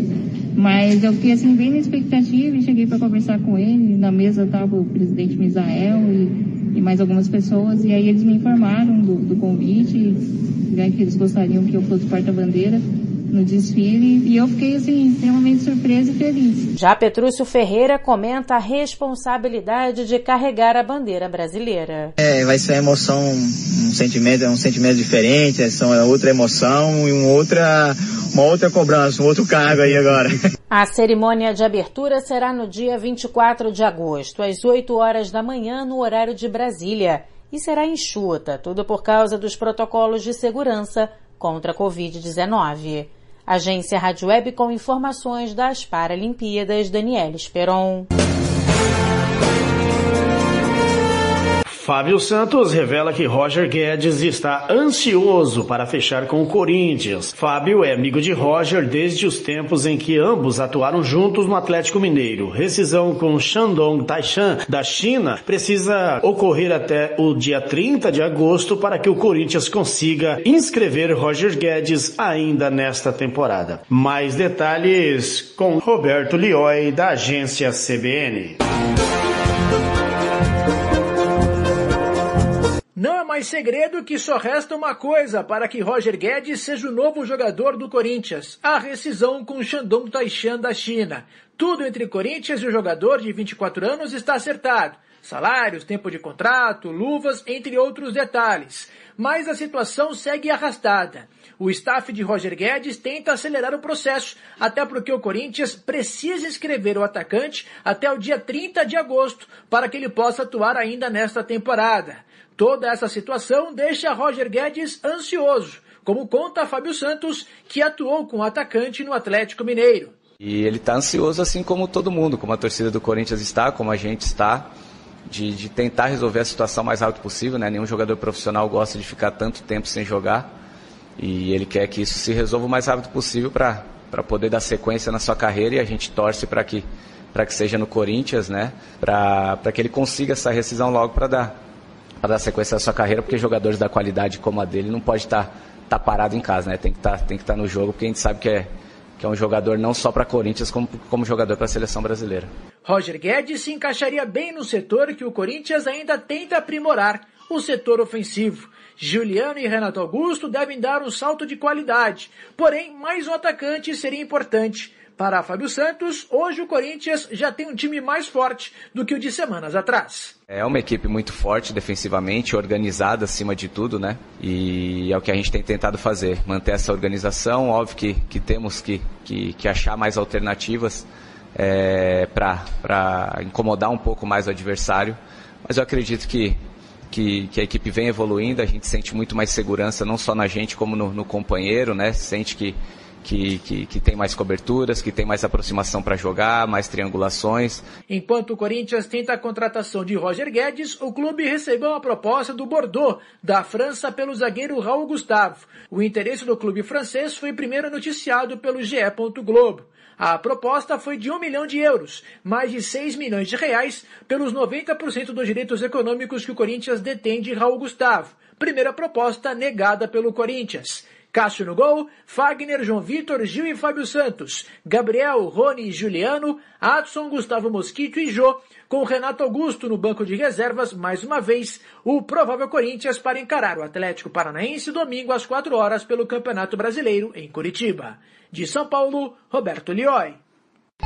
RB Store. RB Store. Artigos, chuteira Society Futsal, tênis de passeio esportes. Qualidade e preço você encontra aqui. Camisas esportivas e marcas famosas e muito mais. 67 999500516. Presenteio com bom gosto. Monte Alegre, 6.315, Jardim Maracanã, Dourados. Visite-nos e compare. RB Store. RB Store. Momento do esporte. Música, futebol e cerveja.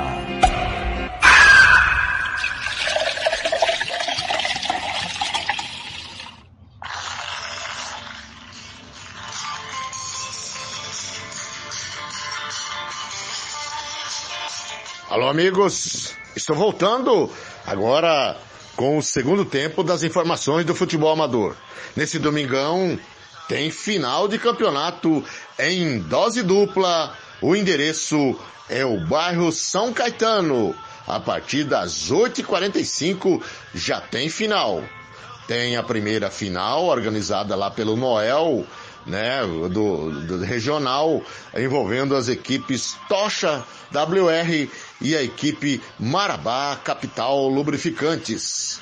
Esse jogo é a decisão aí, sete mil reais em premiação, sendo que o primeiro colocado leva quatro mil reais.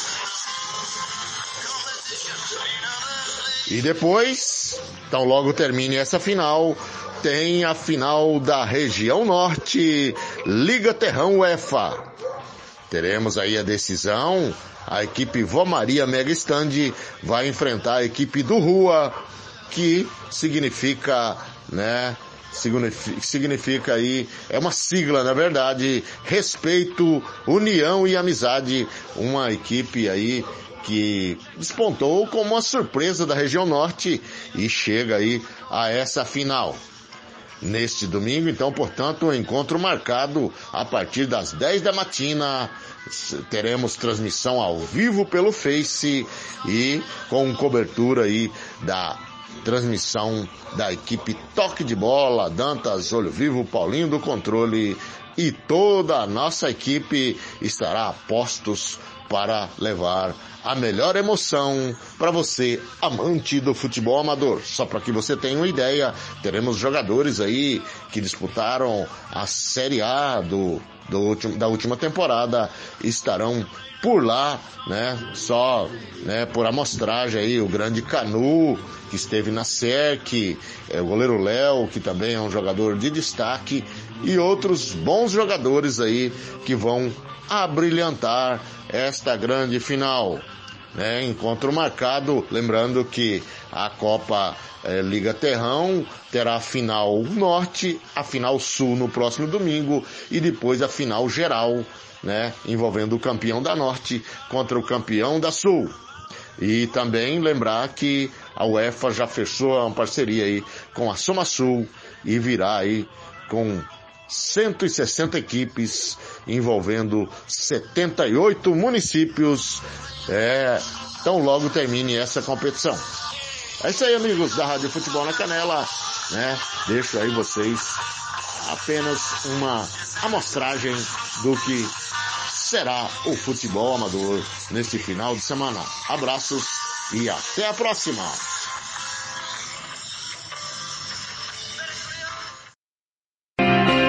Música, futebol e cerveja.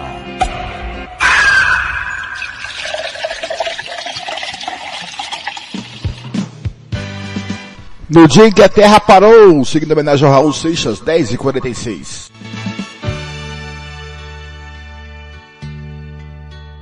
Essa noite eu tive um sonho de sonhador, maluco que sou, eu sonhei com o dia que a terra parou, com o dia que a terra parou. Foi assim, num dia em que todas as pessoas do planeta inteiro resolveram que ninguém ia sair de casa, como que se fosse combinado em todo o planeta. Naquele dia ninguém saiu de casa. Ninguém. O empregado não saiu pro seu trabalho, pois sabia que o patrão também não tava lá. Dona de casa não saiu pra comprar pão, pois sabia que o padeiro também não tava lá. E o guarda não saiu para prender, pois sabia que o ladrão também não tava lá. E o ladrão não saiu para roubar, pois sabia que não ia ter onde gastar.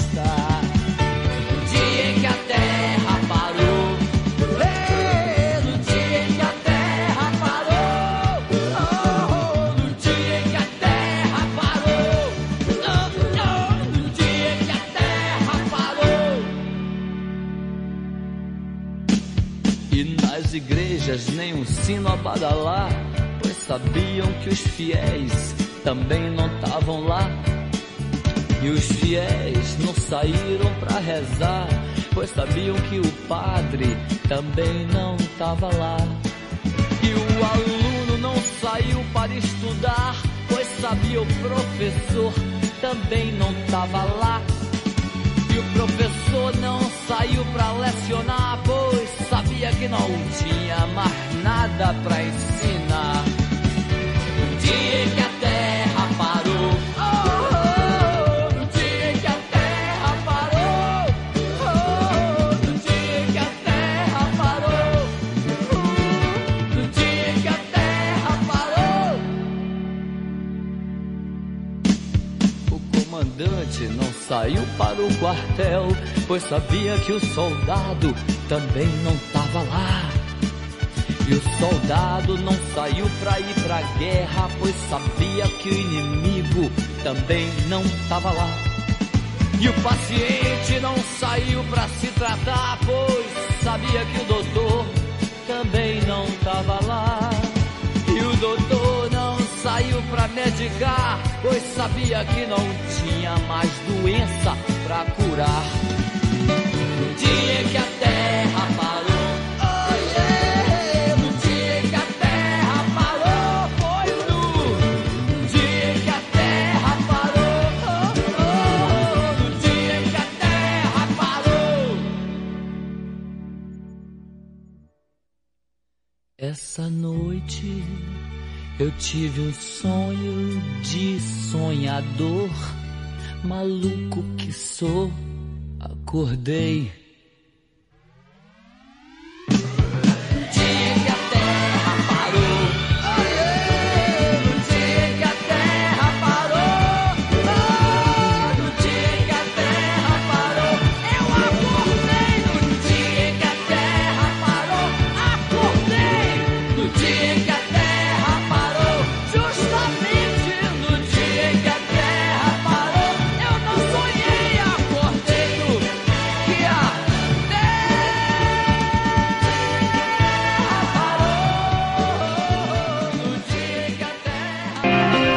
música, futebol e cerveja.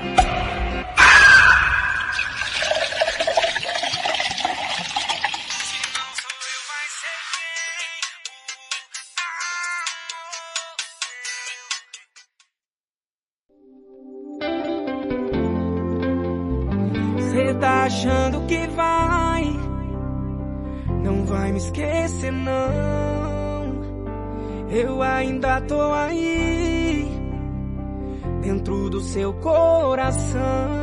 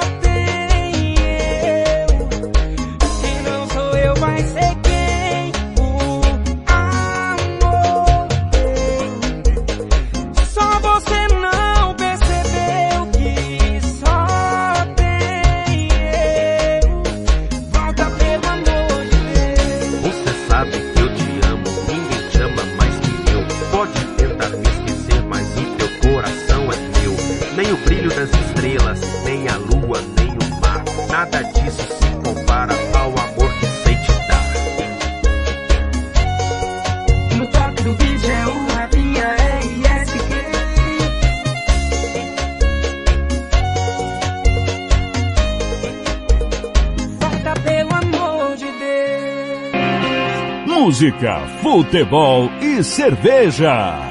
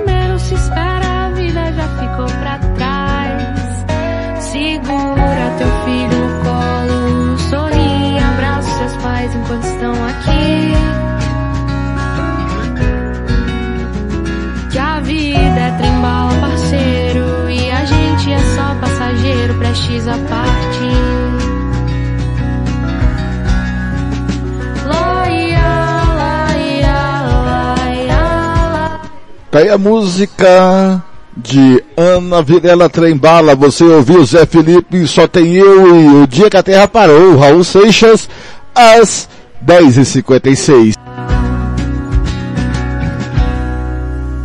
Segura teu filho no colo, sorri, abraça seus pais enquanto estão aqui. Que a vida é trembala, parceiro, e a gente é só passageiro, prestes a partir. Música, futebol e cerveja.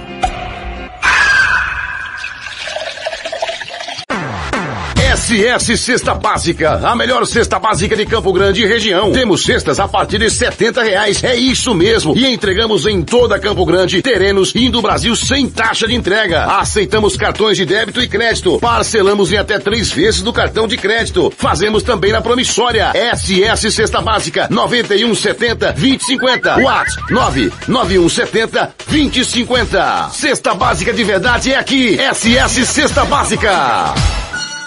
Rádio Futebol na Canela. Aqui tem opinião. Estúdio Yara Costa. Designer de sobrancelhas. Limpeza de pele. Depilação. Bronzeamento. Atendemos em domicílio. Na região de Aquidauana e Anastácio. Anote o nosso telefone. 67 99167 6600. Eu vou repetir. 67 99167 6600. Estúdio Yara Costa. Em Aquidauana. Rádio Futebol na Canela. Aqui tem opinião. Fernando Blanc.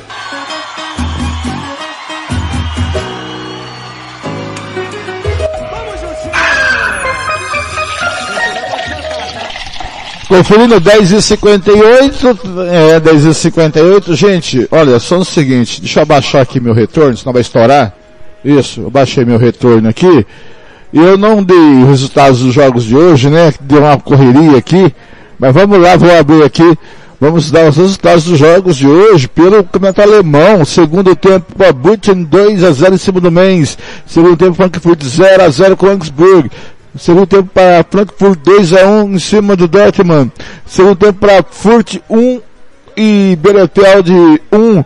É, segundo tempo para Hertha Berlim 1, Wolfsburg 0. Ao meio de meio tem Leverkusen e Borussia Mönchengladbach. É, pela Série do Brasileiro, às quatro da tarde, tem Atlético Goianiense Chapecoense, é, Grêmio e Bahia às seis da noite e às oito da noite, Juventude e Fortaleza. Ah, e pela Série B, às três e meia da tarde tem Vitória e Guarani, às seis da noite Operário e Vasco, às oito da noite tem Remo e CRB. Na Série C do Brasileiro, o São José vai perdendo para o Novo Horizontino por 1 a 0. Às duas da tarde tem Ferroviário e Tombense. Às quatro, Manaus e Altos e Mirassol e Figueirense. Às seis da noite, Paraná e Ituano. Pela La Liga, Alavés e Maiorca às 11 da manhã, à 1 e meia da tarde, Espanhol e Vídea Real, Granada e Valência às 4 da tarde, com minha transmissão, Juliana Cavalcante Caetano, tinha Caetano, Atlético Bilbao e Barcelona, o time basco, né gente?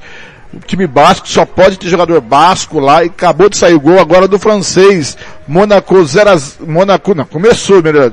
Começou agora. O francês, o minuto Monaco 0. Lens 0 começou o Alavés e Maiorca no La Liga. Então, é, e falando, né, teve a guerra separatista dos países bascos da Espanha, então, pela Bilbao, só bascos pode jogar lá, no time do, do, do time basco. É interessantíssimo, tá? Barcelona e até que Bilbao comigo, Juliano Cavalcante e o Thiago Caetano. Pelo campeonato inglês, pela Premier League, o Liverpool venceu 2 a 0 o Burnley. Intervalo de jogo para Aston Villa 1 a 0 em cima do Newcastle. Intervalo de jogo para Crystal Palace em 0 a 0 com o Brentford. Esse Brentford. Intervalo de jogo para Leeds 1, Everton 1. Intervalo de jogo para Manchester City 2, Norwich 0. Estou acompanhando esse jogo. O Norwich, pelo jeito, hein? E meio-dia e meia tem Brighton e Watford. É, Watford, Watford. Pelo italiano, meio-dia e meio, tem Inter e Genova, é, Verona e Sassuolo, às duas e quarenta e cinco, Empoli e Lazio, uh, e Torino e Atalanta. e vamos ver aqui mais. Então, são esses por enquanto os resultados. A, tá? Que eu que esqueci de dar. E atenção, Roger Machado já não é mais técnico do Fluminense. O Ipidalinha para Roger Machado no Fluminense após a eliminatória da Copa Libertadores da América para o Barcelona de Guayaquil.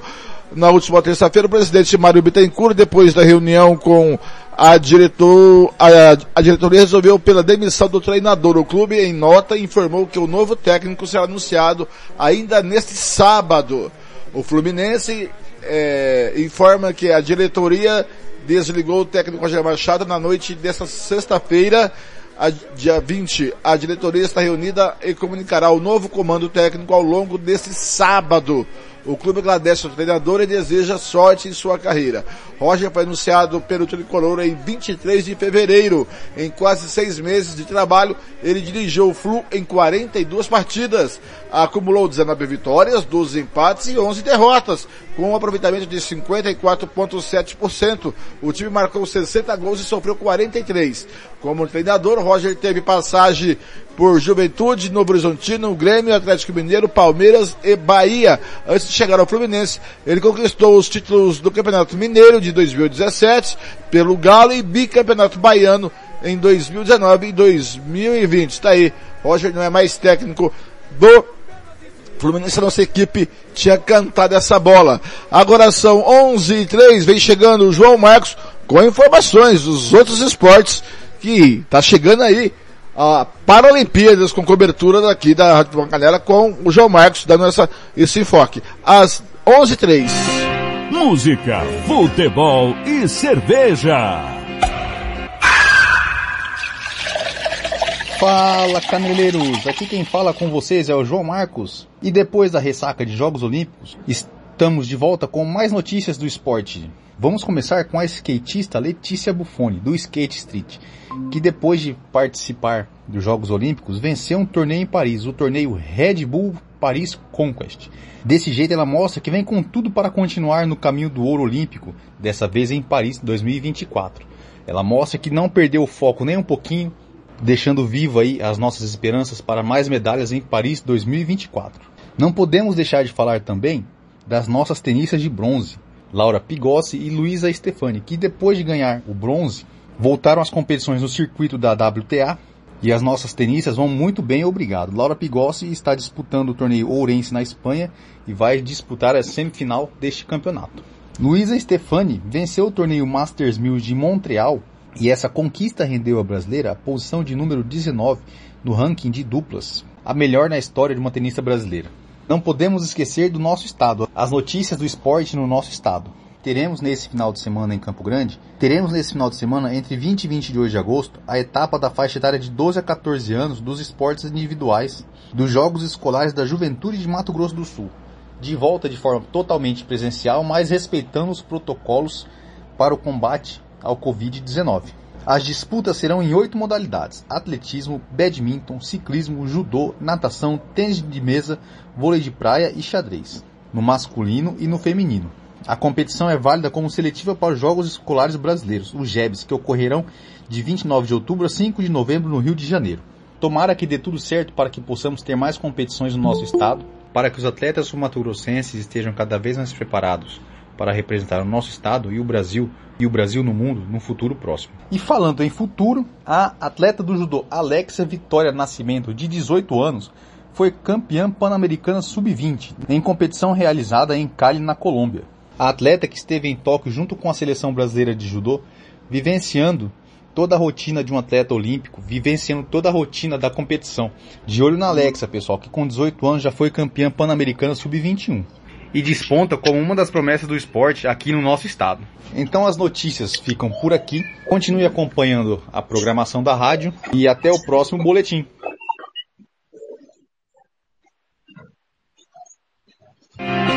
Música, futebol e cerveja.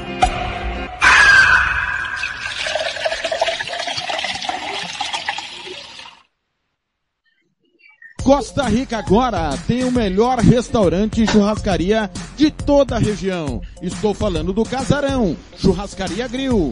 Aqui você encontra os melhores cortes de carne. Avenida José Ferreira da Costa, 278, Costa Rica. Telefone 996120536. Aberto todos os dias. O Casarão Churrascaria Grill, o melhor restaurante de Costa Rica. Fernando Blanc. Conferindo comigo em Campo Grande, são 11 e 6. 11 e 6, agora vou bater um papo com o técnico do Grêmio Santo Antônio, o Branco. Técnico de Santo Antônio, que no último, acho que se eu não me engano, dia 17, terça-feira, foi a, a Cotia em São Paulo pela Copa do Brasil e perdeu 14 a 0. E a gente vai bater um papo agora com o técnico Branco. Branco, é, mais uma vez, obrigado por atender ao microfone da Rádio Futebol em Caneira. Bem-vindo à Música, Futebol e Cerveja. Tudo bem? Tudo tranquilo? Bom, bom dia, Blank. Bom dia. É uma honra estar aqui com vocês de novo. Tudo tranquilo, estamos aí fazendo, tá, trabalhando, né? Estamos aqui para responder vocês aí e falar também dessa nossa derrota aí da terça-feira. Me conta, Branco, como 14 a 0, Branco? É, sim, é, a gente compreende que São Paulo, é, é, o, o, futebol paulista é outro mundo em relação ao futebol praticado no Mato Grosso do Sul.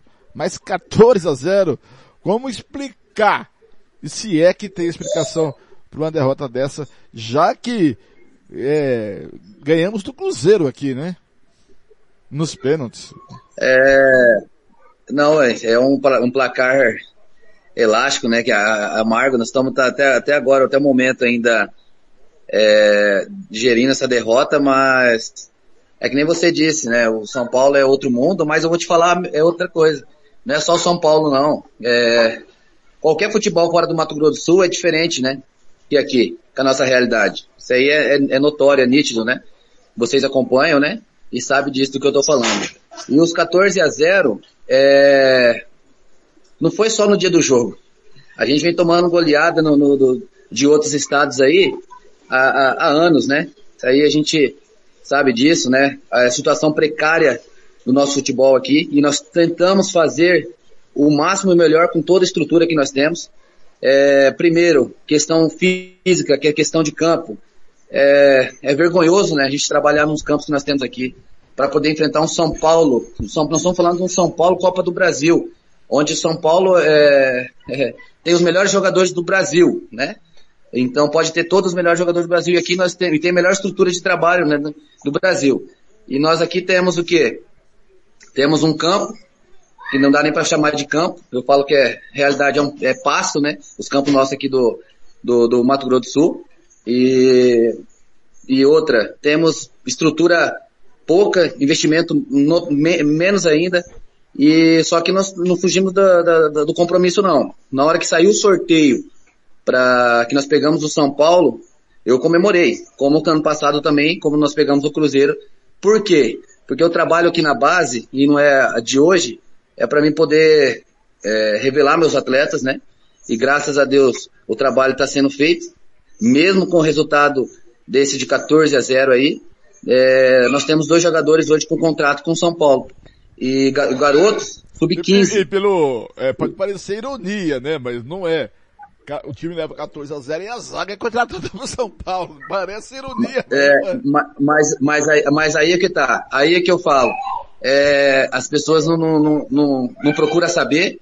As, as os garotos nossos que estão jogando, ninguém sabia, ninguém sabe que nós jogamos com sete, sete atletas sub-15 com o São Paulo, contra o São Paulo, entendeu? E, pô, Branco, você é louco? Não, não sou louco. Entendeu? Os garotos têm qualidade, têm que jogar. Então é isso que eu falo. O nosso futebol aqui no Mato Grosso Sul não vai mudar enquanto você vê o campeonato nosso, que é o espelho, o nosso é o campeonato aqui, campeonato profissional. E você vê o campeonato profissional, os caras colocando jogador que tá jogando terrão, né? Jogando pelada, sai do, aí você vai no, no é profissional e os, os caras estão isso, jogando. é- isso, isso aí, Né? o, o amador, o com todo respeito ao amador, futebol amador, eu acho que tem seu valor. Eu faço amador, faço futebol amador, eu narro finais de futebol ama- amador lá na beira do campo. É espetacular. Eu acho que tudo começa lá. Eu acho que o amador come... você começa no amador e termina no amador. Vai para é, no fim de carreira. Agora, o amador do Mato Grosso do Sul tá afundando o profissional do estado. Com certeza. E Não, e eu não digo, não, não é o amador. Não é, eu não tenho nada contra os, os jogadores que jogam amador. Entendeu? O que quem tá afundando o futebol é os dirigentes, os treinadores profissionais. Porque como que você. Ó, eu trabalho há sete anos, Blank, na, na base. Né? Nos últimos sete anos nós chegamos em sete finais, ganhamos seis. E eu não cheguei, não tive um treinador profissional me ligar, falar, Branco, qual que é o, o atleta de destaque seu? Para dar uma oportunidade para um garoto no, no profissional. A, a indignação nossa é essa. Como que vai mudar o futebol profissional você dando é, prioridade para os jogadores que jogam amador e não dá prioridade para os garotos da base, né? É, é, você vê, hoje o Carrígio foi campeão com Costa Rica, ele tá na onde? Tá no São Paulo, entendeu? É, dois garotos nossos sub-15 tá no São Paulo. Mas por que que tá no São Paulo? Porque nós tivemos é, a coragem de colocar para jogar contra o São Paulo, mostramos. O Joãozinho entendeu? começou no Novo Operário, Costa Rica, tá lá em Minas Gerais. E tá, tá bem. Então, e o João Pedro, nosso jogador sub-13 que nós colocamos para jogar contra o Cruzeiro, tá no Cruzeiro hoje. Então, assim, por que que no profissional a gente não pode colocar garotos aí? Não, não tô falando que é todos os garotos, mas o destaque para jogar, porque você vai fazer receita pro clube, você vai estar mostrando os garotos, aí, aí chega naquele ponto nosso, pô, não adianta só reclamar também, ah, não tem competição, não tem não sei o que, não tem não sei o que. Se você, na hora que tem a oportunidade de colocar os garotos para jogar, fazer alguma coisa para mudar o futebol, não faz. Mas eu tô com a minha consciência limpa, eu vou continuar trabalhando, não vai abalar nada isso de, de desses 14 a 0. Ainda mais, é, eu acho que sim, que nem eu, eu, eu postei, falei que, é, na verdade, para mim, nós acabamos ganhando o jogo com esses dois garotos lá, né? Porque nós sabemos muito da nossa realidade. É um resultado vergonhoso para o Mato Grosso Sul? É. Eu assumo toda a responsabilidade, né? Toda a responsabilidade porque eu que escalo. Se eu coloquei sete jogadores sub-15 para jogar um sub-17 Copa do Brasil, porque eu confio neles, entendeu? Então, é, eu sei que é, é feio pro Mato Grosso do Sul, é, é- é um resultado que a gente vê que pessoas tá, pô, é, não, não- adianta, tá fundando futebol no Mato Grossense, realmente. Mas assim, é, uma hora tem que mudar. Uma hora a cabeça, não adianta a gente só ficar reclamando, reclamando, não tem competição, não tem isso aqui. Mas só que a gente não vê que nós tivemos um campeonato sul Mato Grossense, uma disputa para ir para a Copa do Brasil com quatro equipes. Entendeu? Não existe isso. Aí, o São Paulo, aí você pega o retrospecto do São Paulo, o São Paulo vem quantos jogos do campe- do Campeonato Brasileiro Sub-17 e quantos jogos nossa equipe fez no, no- no ano, entendeu? E tem tudo isso, então não adianta a gente, a gente só ver o resultado, tem que ver o antes. Então, esse 14 a 0 já vem há, há- há tempo, não foi só no dia do jogo. Essa derrota não foi só no no- na terça-feira, essa derrota já veio há, há dias atrás com, com estrutura de campo, com estrutura de competição, com, a que a gente fazia na correria, a gente eh, não tem alojamento aqui para trazer atletas de fora, então nós tivemos que fazer mágica com os garotos 100% de Campo Grande, então, mas só que nós estamos da consciência limpa, porque nós estamos trabalhando, não vamos desistir da base, não vamos desistir do, do, do, do, futebol sul-mato-grossense, que tem muita qualidade, não tem, não é pouca, é muita qualidade que tem, só que primeiro, tem que valorizar, tem, alguém tem que, tem que acompanhar a base, é, os diretores, tre- treinadores profissionais tem que, eu não, não aparece no treino para ver quem que é o destaque, entendeu? não tem ninguém que vai lá acompanhar. A gente, nós fomos para a Copa do Brasil, ninguém sabia quem que era quem. Pô, representando o Mato Grosso do Sul, você não vê ninguém no lado da, da, da é, pô, vamos, vamos ver quem que é os garotos que vai, entendeu? Vamos, então aí não adianta. Aí na hora que acontece o resultado, todo mundo aparece, entendeu? Mas isso aí é, nós já sabemos como que é. E a gente não vai parar não, aqui na base, não. A gente vai estar trabalhando forte. É, puxando pelo seu raciocínio, Branco, quem tá ouvindo, é, pô, 14 a 0, o time é uma porcaria. É, um time incrível, um time não... E não é assim. Porque o, a, a, qualidade do, do, do, dos jogadores do Grande Santo Antônio não, não difere muito da qualidade dos jogadores que jogaram lá com o São Paulo, pelo São Paulo. A questão, Branco, e aí você colocou muito bem, e você não usou essa palavra, mas eu vou usar a palavra que você é, desativou ela, né? É, fez o adjetivo dela, é estrutural. Então, não adianta você ter o jogador da mesma qualidade que tem o jogador do São Paulo, se ele não tem uma boa alimentação, se ele não tem ah, um bom alojamento, se ele não tem uma boa chuteira, se ele não tem um bom material de treinar, se ele não tem um bom campo, se ele não tem um bom preparo físico, que, é, se não tem uma, uma é, fisiologia, se não tem médico, se não tem, é isso que tá. Porque, por exemplo, eu vou dar um exemplo. Eu acho que a base, que quem faz a base ainda, e quem investe na base, é os abnegados. Mas nós temos que ter a estrutura da base não é diferente de uma estrutura de um time profissional. Do futebol de verdade, eu tô falando, tá né? Profissional mequetreca aqui no estado, não. Tem que ter o CT de treinamento perfeito, tem que ter alojamento, tem que ter material, tem que ter alimentação, tem que ter é, fisiologista, fisioterapeuta, tem que ter, que mais, é, psicologia, tem que ter tudo. Então, você pega jogador com a mesma qualidade que tem um jogador de São Paulo, mas não tem nada disso, vai levar 15, 14, 20 a 0. Porque olha a estrutura de São Paulo e a estrutura do nosso Grêmio Santo Antônio, com todas as dificuldades que o Fernando enfrenta para colocar o time em campo, para treinar, para conseguir um espaço para treinar. Sim. É, o investimento do, do, do, do, te falo mais. O investimento do São Paulo, nós estamos falando no São Paulo porque nós estamos enfrentar, é 20 milhões na base. É, nós estamos falando de 20 milhões.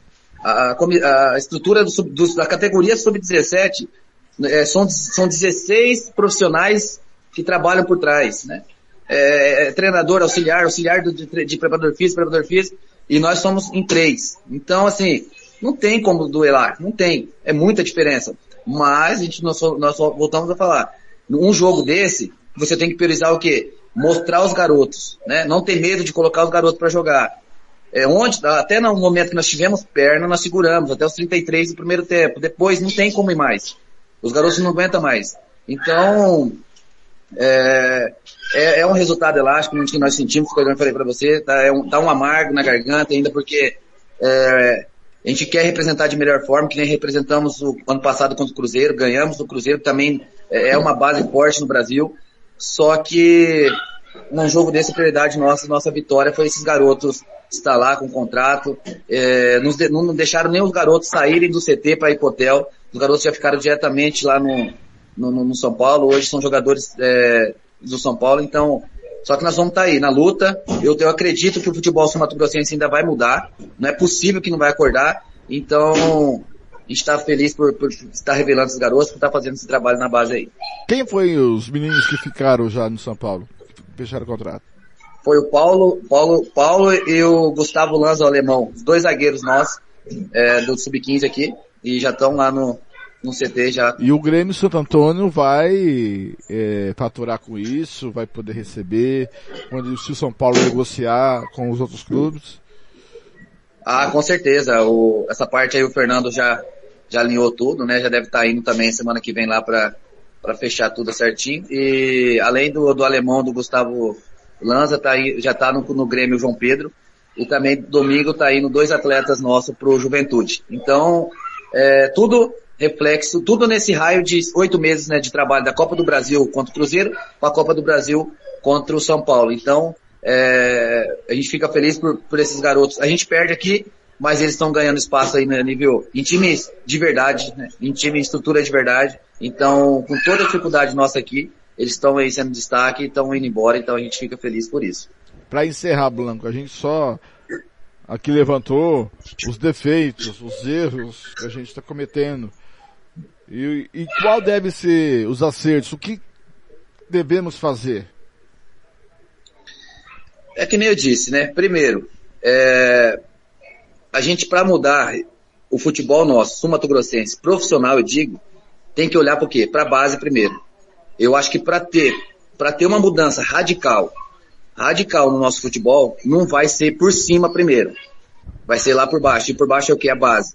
É valorizar mais a, a categoria de base, é dar oportunidade para esses garotos que estão destacando. Eu falo isso porque eu ouço dos garotos, eu ouço dos garotos que chega no, no, no staff de sub-20, sub-19, muitos garotos estão encerrando carreira já, muito, porque não tem oportunidade para jogar em Mato Grosso Sul.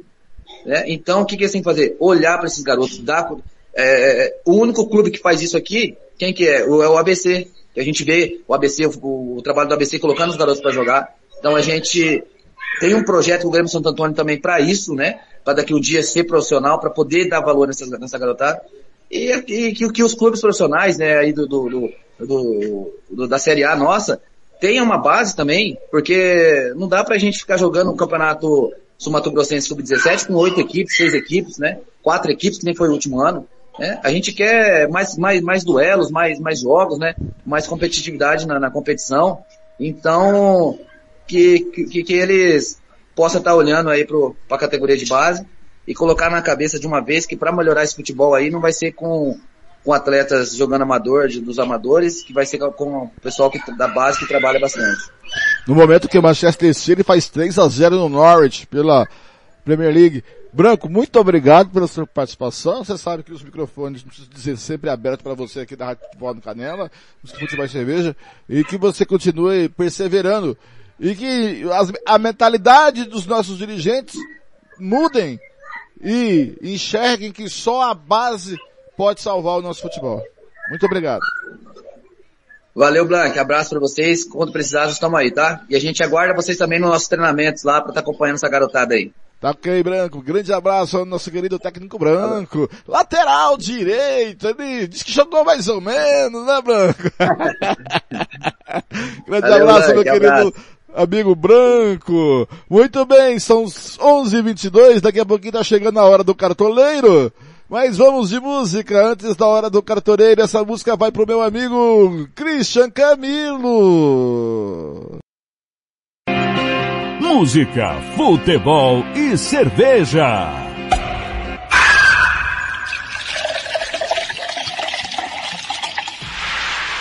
Raul Seixas, eu nasci há 10 mil anos atrás, pedido do Cristian Camilo, 32 anos sem Raul, 11 23 bom dia. Um velhinho sentado na calçada, com uma cuia de esmola e uma viola na mão. O povo parou para ouvir. Ele agradeceu as moedas e cantou essa música que contava uma história, que era mais ou menos assim. Eu nasci há dez mil anos atrás.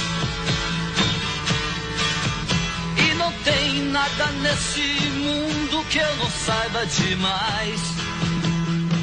É, eu nasci há dez mil anos atrás. E não tem nada nesse mundo que eu não saiba demais. Eu vi Cristo ser crucificado, o amor nascer e ser assassinado. Eu vi as bruxas pegando fogo para pagarem seus pecados. Eu vi, eu vi Moisés cruzar o mar vermelho. Vi Maomé cair na terra de joelhos. Eu vi Pedro negar Cristo por três vezes diante do espelho. Eu vi, eu nasci há dez mil anos atrás. Nada nesse mundo que eu não saiba demais. É, eu nasci, há dez mil anos atrás. E não tem nada nesse mundo que eu não saiba demais. Eu vi as velas se acenderem para o papo Babilônia ser riscada do mapa. Conde Drácula sugando sangue novo e se escondendo atrás da capa. Eu vi, eu vi a arca de Noé cruzar os mares. Vi Salomão cantar seus salmos pelos aires. Eu vi zumbi fugir os negros pra floresta, pro quilombo dos palmares.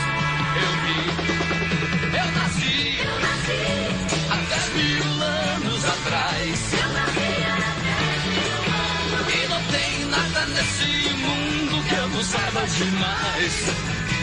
Não, não, não, eu nasci, eu nasci há dez mil anos atrás. Eu nasci há dez mil anos. E não tem nada nesse mundo que eu não saiba demais.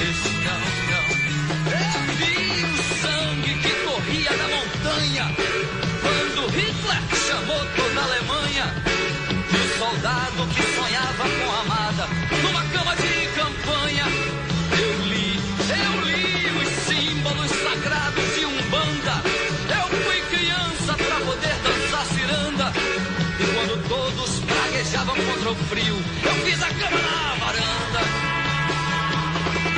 Eu nasci, eu nasci há dez mil anos atrás. Eu nasci há dez mil anos e não tem nada nesse mundo que eu não saiba demais.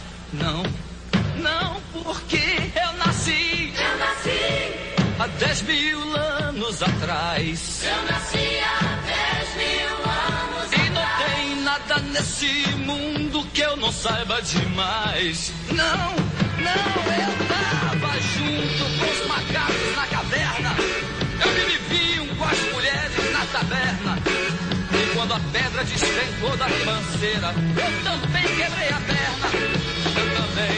Eu fui testemunha do amor de Rapunzel. Eu vi a estrela de Davi brilhar no céu.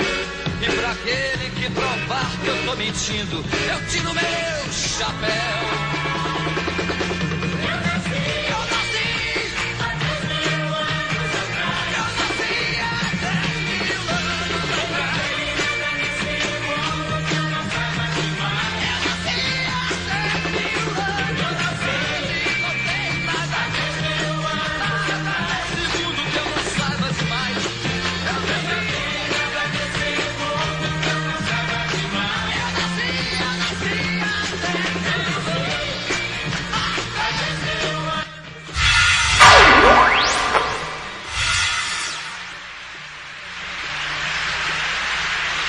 Tem gol no campeonato inglês, Manchester City Sterling faz o quarto gol em cima do Norte, 4 a 0 hein?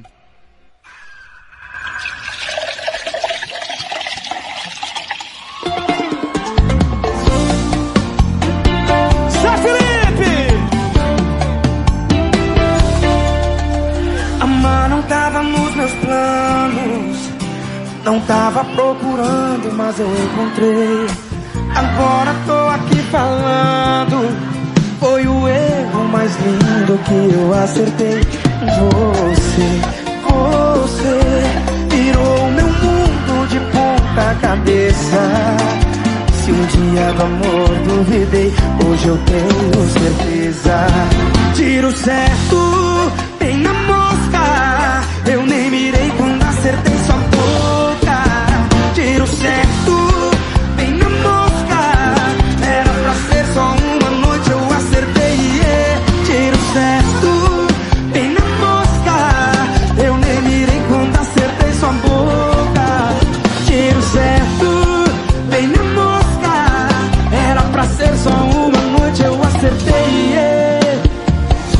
Ai, ai, ai. Era pra ser só uma noite, eu acertei. Foi uma vida toda. Ai, ai, ai. Era pra ser só uma noite, eu acertei. Gustavo Lima, Zé Felipe, fala comigo, bebê. Amar não tava nos teus planos. Não tava procurando, mas eu encontrei. E agora tô Foi o erro mais lindo que eu acertei. Você, você virou meu mundo de ponta cabeça. Se um dia duvidei do amor, hoje eu tenho certeza. Vai, vai, vai! Tiro certo, bem na mosca. Eu nem me quando acertei tua boca.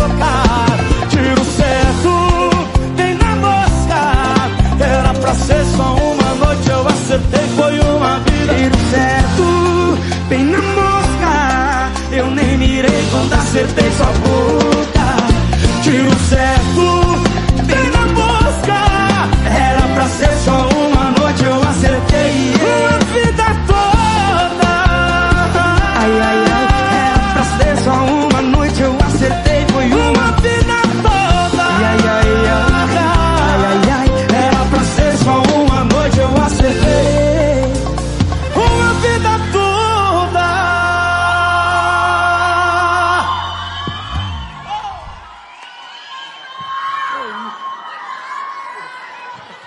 bota a mão pra cima e bate o palma! Cadê os gritos pro Gustavo, gente? Música, futebol e cerveja.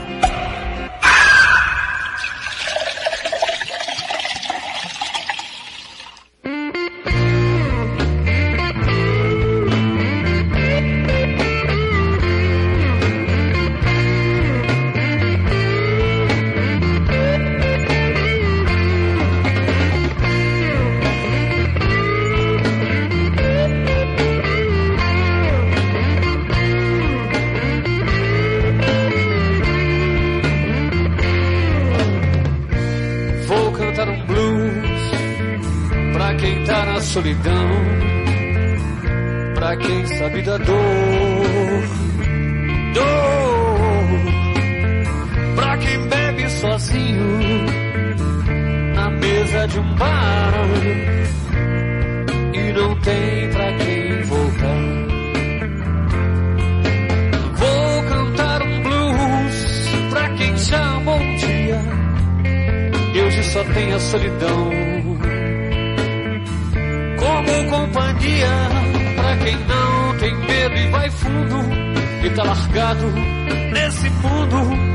Eu vou cantar o blues da solidão. Vou cantar um blues pra quem já amou um dia e hoje só tem a solidão como companhia. Pra quem não tem medo e vai fundo e tá largado eu vou cantar o blues da solidão.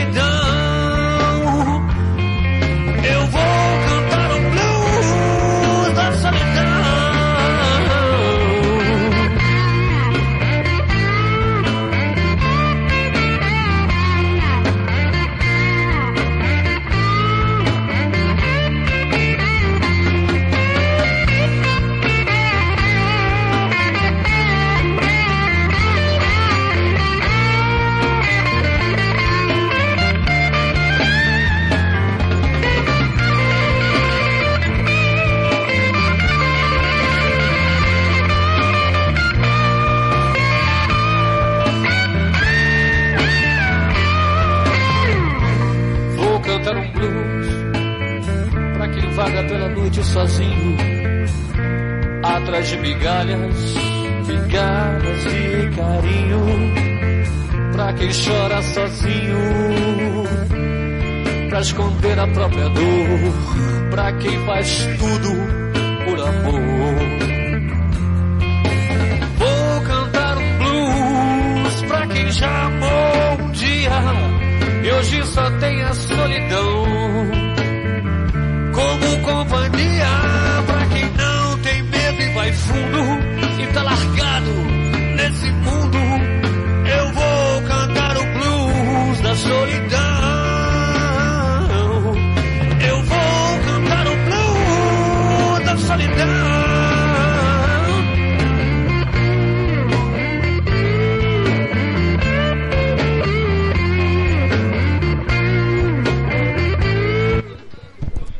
Daí, bêbados e habilidosos. Blues da Solidão, você ouviu Zé Felipe, Gustavo Lima, Tiro Certo e Raul Seixas, eu nasci há 10 mil anos atrás. E daqui a pouco tem a música do Jorge Aragão, pedido do Christian Camilo. Tá, Christian Camilo? Muito bem, agora são 11h35 da manhã.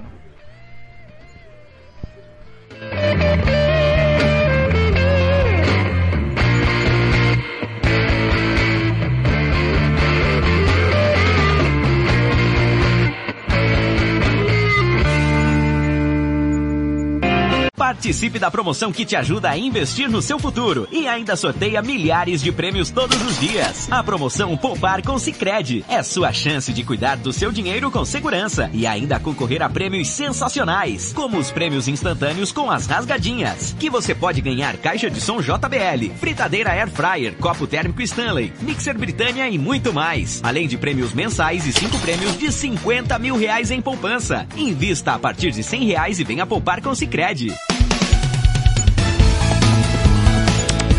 Fernando Blanc.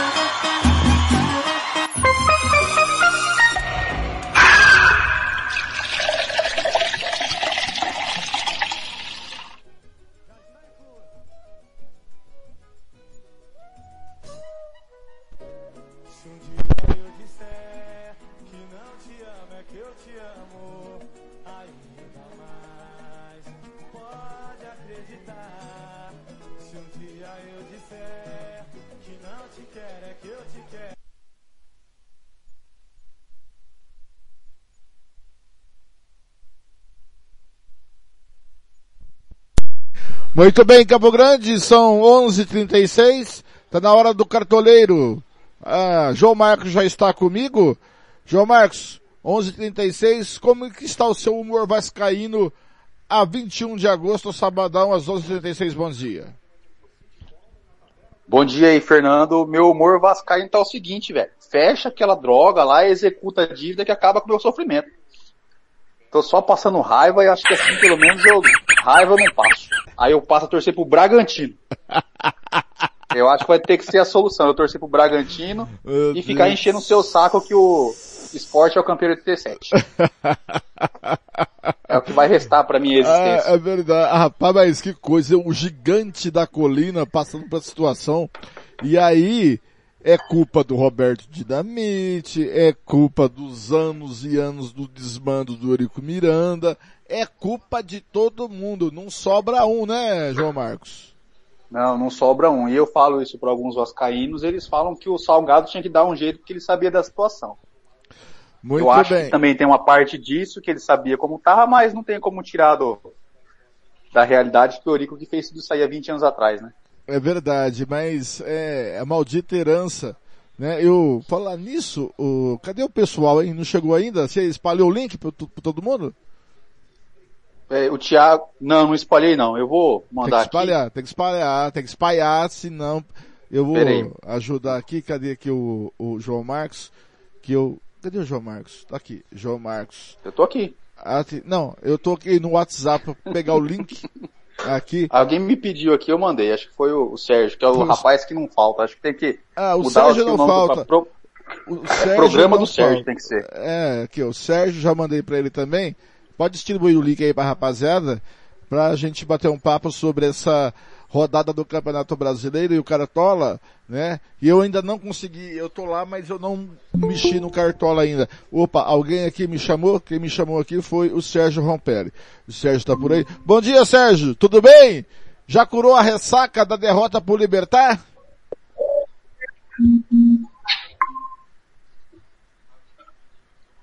Ô Sérgio, não tô te ouvindo. Bom dia. Bom dia. Já curou a ressaca do Libertar? Rapaz, que coisa, hein? É uma dependência do Marinho, né? É O verdade. time não pode depender de um jogador só, né? Tem que ter uma coletividade. E o Santos, no momento, não tá tendo essa coletividade.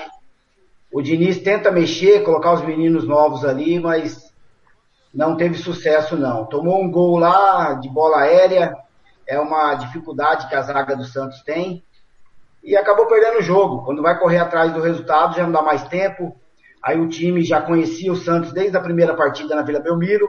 Eles já tinham gostado do jogo lá em São Paulo, né? E acabou levando esse conhecimento aí do, do time do Santos para o Paraguai, onde teve sucesso lá, fez 1 a 0 segurou o jogo, quase matou o jogo. O Santos começa a sair pro buscar o resultado, né? para classificar, tomava contra, contra-ataque, quase tomou o segundo, mas eles foram.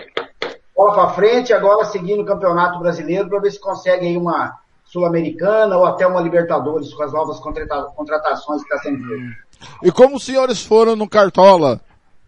Foram bem? Apontuaram, desapontuaram, caíram, subiram? Como é que foi? Eu fui bem no Cartola na última rodada, hein? É, eu fui o segundo melhor aí que pontuou, fiz 76 pontos. Acertei em alguns bons jogadores. E tô buscando a liderança lá do nosso grupo lá, do Valmir. Você, João? É, eu escalei o time todo do Flamengo, né? Como eu falei para vocês lá rapidão. O meu meio de campo, que não era do Flamengo, que eu escalei o Raul, não jogou. E nem o meu reserva jogou. Então eu joguei com menos um. E meu atacante, que não era do Flamengo, não lembro quem agora, também não jogou, acabou entrando o Davi do, do Fortaleza, que fez menos um. Mas no frigir dos ovos eu fiz 70 pontos, aumentei um pouco a minha média, mas hum. eu tô lá no meio de tabela, tô em 46 no geral. Mas vai, vai no tô Flamengo. Mal pra caramba. Vai, não, vai no Flamengo que você vai se dar bem, né? Porque agora o Flamengo vai atropelar todo mundo. Inclusive, o, o, se o Vasco vier, vai atropelar também. Fique tranquilo.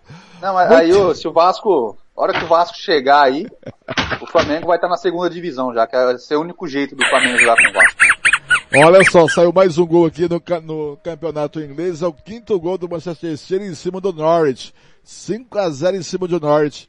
Brincadeira, hein? Agora vamos lá, gente. Décima, vem cá, décima sétima rodada do Brasileiro. O primeiro jogo, hoje, é às 5, às 4 da tarde, horário de MS.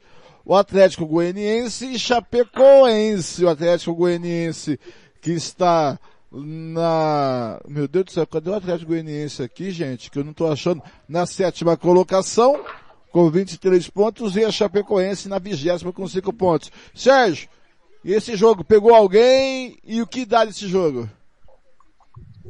Olha, é um jogo bom pro Atlético Goianiense, viu? Tá no meio de tabela ali, tá com 23 pontos, sétimo colocado. Venceu o Bahia fora de casa, Bahia morto, né? Mais uma vez.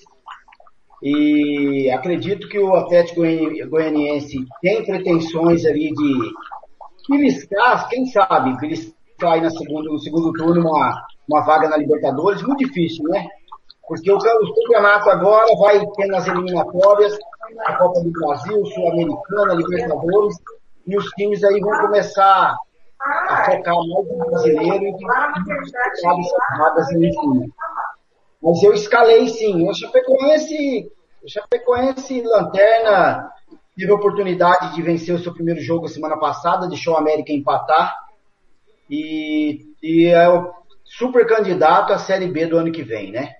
Porque não mexe, não contrata, vende, não, não repõe. Então, a, a, fase é muito difícil para Chapecoense. Do Atlético Goianiense, eu, eu, vou, eu coloquei o lateral direito, Natanael. Ele é um destaque aí nas laterais aí do Cartola. Eu vou, eu coloquei o Natanael na lateral direita. E coloquei o João Paulo. Ele é um meia, bem ofensivo. Eu coloquei o João Paulo também. Então eu vou de lateral direito, lateral esquerdo, Natanael. E João Paulo no meio campo, o Atlético Goianiense. O Atlético Goianiense vence esse jogo tranquilo, viu? João. Liga o microfone, João. João. João. Liga o microfone. Tô aqui. Alô. E, e Não, esse jogo? Vamos ver até... se a gente, se é. a gente crava o, o, palpite aí do Sérgio, porque a gente tem cravado aí alguns palpites e acaba dando errado, né? Quem gosta do Chapecoense é o Thiago. O é Chapecoense verdade. andou roubando alguns pontos do Thiago aí. Eu vou é... no Atlético Goianiense. É, não, eu escalaria alguém do Atlético Goianiense, mas como eu comecei mal e não, não, não, não tenho recuperado minhas cartoletas, o problema para mim é que como o Atlético Goianiense pontuou muito no começo, eles têm jogadores caros. Então, jogadores que às vezes estariam um pouco mais acessíveis, vamos dizer assim, eles estão caros. Mas eu acho que essas dicas aí do, do Sérgio, para quem tiver cartoletas aí, acho que vale a pena. E de repente o Zé Roberto, né, o que andou fazendo graça esses dias aí, andou marcando gols. É verdade. É, eu que, eu que acabei escalando em algumas rodadas e não acertando. De repente eu posso até mudar o meu esquema aqui, que por enquanto eu tô no 3-4-3, para um 4-4-2 ou 4-3-3 para encaixar na Tanel aí. É uma boa, uma boa pedida, que eu ainda não tô muito seguro com o meu time não. Hoje Tenho às aí até as 3h30 pra, É verdade. pra escalar o cartão. Hoje às 18 horas, às 6 da noite, tem Grêmio e Bahia. O Grêmio que perdeu pro São Paulo 2 a 1 O Grêmio está na 19 colocação com 13 pontos ganhos e o Bahia na 13 terceira com 18. Ô João, e aí, esse jogo? Olha, Grêmio, eu tinha feito uma promessa para mim que eu não ia apostar em mais ninguém do Grêmio, né? Que eu andei perdendo muito ponto, passando raiva. Mas nessa rodada, como me faltou cartoleta para completar o time, eu acabei escalando o Borja ali. Hum. Que fez gol na última partida. O, quem sabe ali o Filipão acha um jeito de botar umas bolas ali pro Borja, que é o jeito do Filipão jogar, né? É, por enquanto, é a minha, é o, eu acho que é o único do Grêmio que vale a pena ali. Que ele pode valorizar um pouco mais, ele desvalorizou, desvalorizou na última rodada. Pode ser que surpreenda aí nesse jogo para dar uns pontinhos aí pra galera. Por enquanto eu tô com o Borja no ataque, mas é mais por falta de cartoletas mesmo, mais por falta de grana. Você tá pobre, então. Tô pobre, tô muito pobre. Tá pobre. eu vou, eu, eu aposto que o Bahia vence o jogo. Sérgio. O Bahia vem de cinco, cinco jogos negativos aí, quatro derrotas e um empate. Tá numa fase muito ruim. Eu acredito que o Grêmio tem que se aproveitar dessa fase. Se quer sair lá do Z4, tem que aproveitar. Não pode perder um jogo desse de maneira alguma. Bahia sem técnico, né? Vai estar um interino lá. E o Grêmio, o Grêmio ele ele está fazendo algumas contratações. O Grêmio contratou o Borja, o Grêmio contratou um, um, venezuelano, um venezuelano é, contratou mais um, acho que estreia também, o Vila Sante. Então assim, o Grêmio está se movimentando. Ele está pensando em não cair, mas tem que aproveitar esses jogos aí de má fase do adversário, jogando em casa, tem que pontuar. Você entendeu? Nesse jogo, eu acredito que o Grêmio vence, tá? E eu coloquei o lateral direito Rafinha. O lateral direito Rafinha, os cartoleiros aí que querem, é, tá precisando de, de cartoleta, ele tem que fazer no mínimo 1,40 para valorizar. Então é uma pedida boa. Ele, ele é barato também, não é muito caro, é bem intermediário, custa 8,68. Então acredito que é uma boa pedida. Rafinha é o meu jogador aí do Grêmio para essa rodada de cartola. É, e como, como o Sérgio falou aí, o, o Grêmio precisa vencer para escapar do rebaixamento, né? E eu, como especialista em rebaixamento, tenho que falo que esse jogo ainda é mais importante porque o Grêmio e o Bahia são ali os que são é, adversários diretos pro rebaixamento. Então você, o Grêmio tem que vencer esse jogo porque João? Não adianta você ganhar de que tá na ponta, você tem que ganhar dos seus, seus adversários diretos ali do rebaixamento. Ah, e tá. As quatro vezes que o Vasco. As quatro vezes. Alô, tá ouvindo? Tô ouvindo, tô ouvindo. Alô? Tô ouvindo, tô ouvindo. Então, que das quatro vezes que o Vasco caiu, o Vasco pecou muito. O Vasco pecou muito ao perder os confrontos diretos, né? Então, é verdade, cara. É confronto direto é complicado. Então, então, então o Grêmio tem que ganhar esses confrontos aí com quem tá disputando a queda com eles aí. Hoje às 8 da noite tem Juventude e Fortaleza. O Fortaleza é o terceiro com 31 pontos ganhos, o Juventude é o décimo segundo com 19. Se o Fortaleza não ganhar de Juventude, eu paro a minha carreira, ô Sérgio.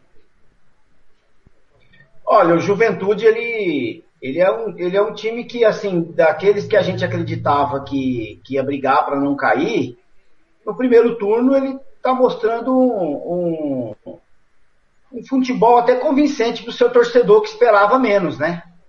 Então é um time que está no meio de tabela ali, vai brigar para não cair, é, ganhou do Bragantino fora, naqueles erros lá do Bragantino, fez três pontos importantíssimos na última rodada.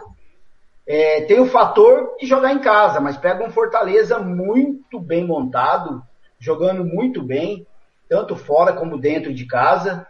é, vem de empate contra o Santos, naquele jogo lá que poderia até sair com a vitória, né? Vários lances, VAR, pênalti, é, atacou muito, foi para cima, não conseguiu sair, é, ficar com a vitória em casa. Pega o São Paulo, né? É um time aí que ainda está dentro daqueles campeonatos do Brasil, que está na Copa do Brasil, vai pegar o São Paulo no próximo jogo. Pedreira também, para ambos os times. Mas o Juventude, aquilo que eu sempre falo, vai jogar em casa, o fator casa é muito importante para time que não quer cair. Joga em casa, faz o diferencial, ganhou aquele jogo do Flamengo, já deu trabalho fora de casa para o Bragantino. Então, assim, tem que pontuar.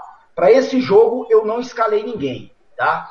Mas eu acredito que tem a força do Fortaleza aí bem montado. Acredito que pode sair com a vitória lá de, de Caxias. João, você. É, eu também, eu também apostaria no Fortaleza aí. Eu escalei por enquanto Marcelo Benevenuto na zaga, mas quem tiver um pouco de cartoleta, acho que o Pikachu pode surpreender, apesar de não ter pontuado bem nas, nas últimas rodadas. E os atacantes e o meio é, o meia, o meia Ederson, né, tem jogado bem.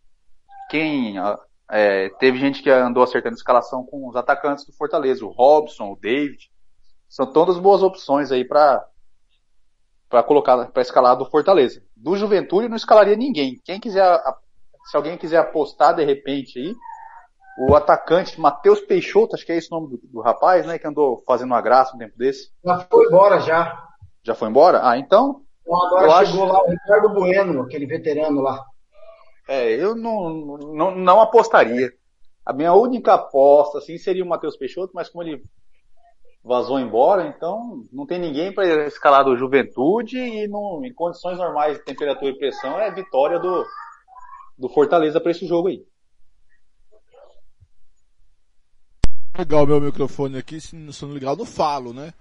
Não, o próximo jogo dessa 17 rodada, Palmeiras e Cuiabá.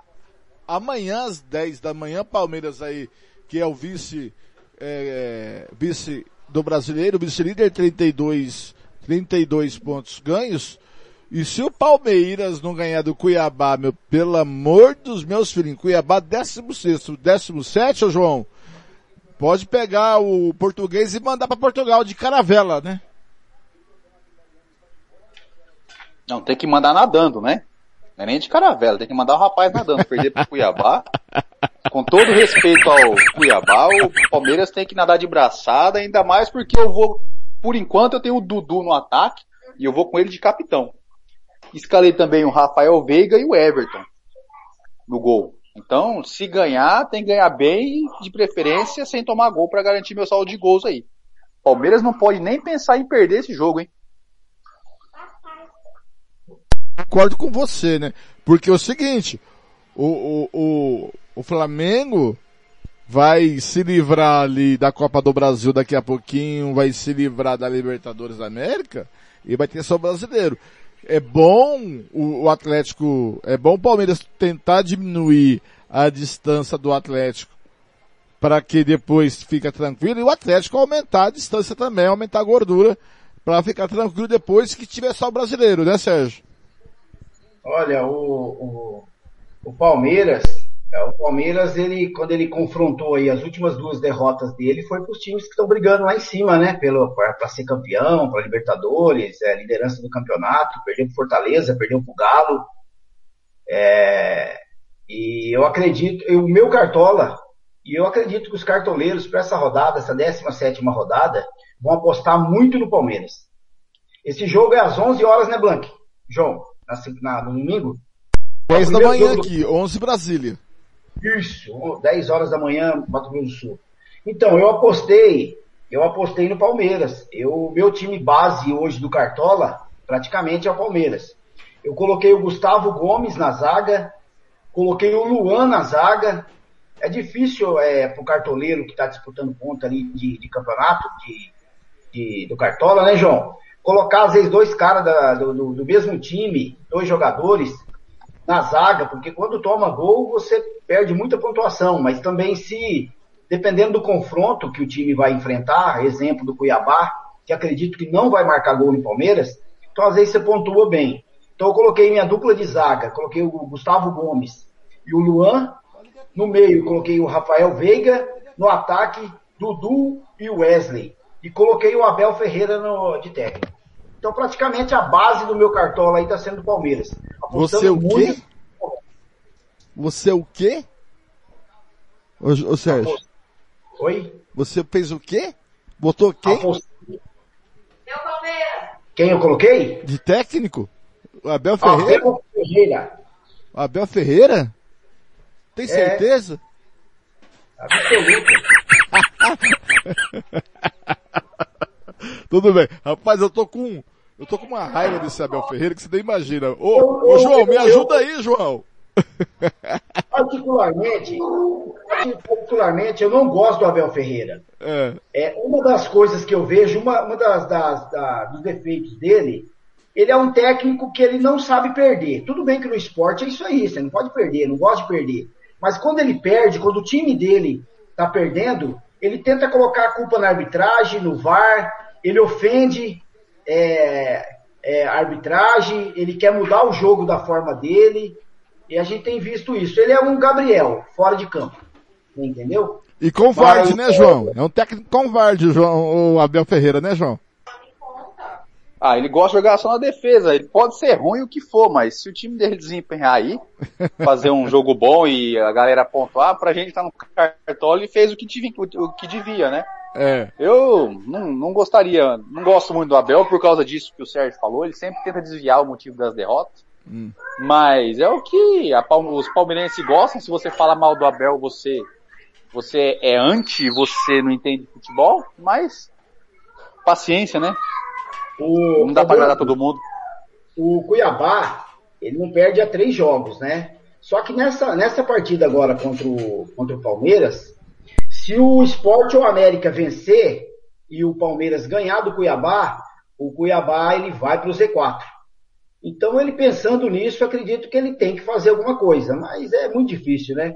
Jogando na arena do Palmeiras, Palmeiras motivado, não tem jogo no meio de semana, e eu acredito que vai colocar os titulares e eu acredito aí, pelo que eu coloquei a base do Palmeiras no meu cartola, é lógico, eu quero que tenha uma goleada aí, né? Mesmo sendo É. Santista, a gente não pode ter muito Na are- paulista, mas é. Isso. Só corrigindo, é Arena Sandy Júnior, viu? Arena Sandy Júnior. Barra é, W Torres. W Torres. No domingo, às três da tarde, tem Ceará e Flamengo. Se a gente começar por você. O Flamengo tá numa vibe que, pra parar o Flamengo, só uma hecatombe, é isso? Então, Blank, é, o, o Ceará, o ano passado, o Campeonato Brasileiro 2020, que terminou em 2021, né? Que uma partida foi em 2020 Isso. e a outra foi em 2020, em janeiro. O Flamengo perdeu as duas pro Ceará, né? Lógico, em outro momento, mas se a gente analisar o time do Flamengo, ele já é a base desde o ano passado, né?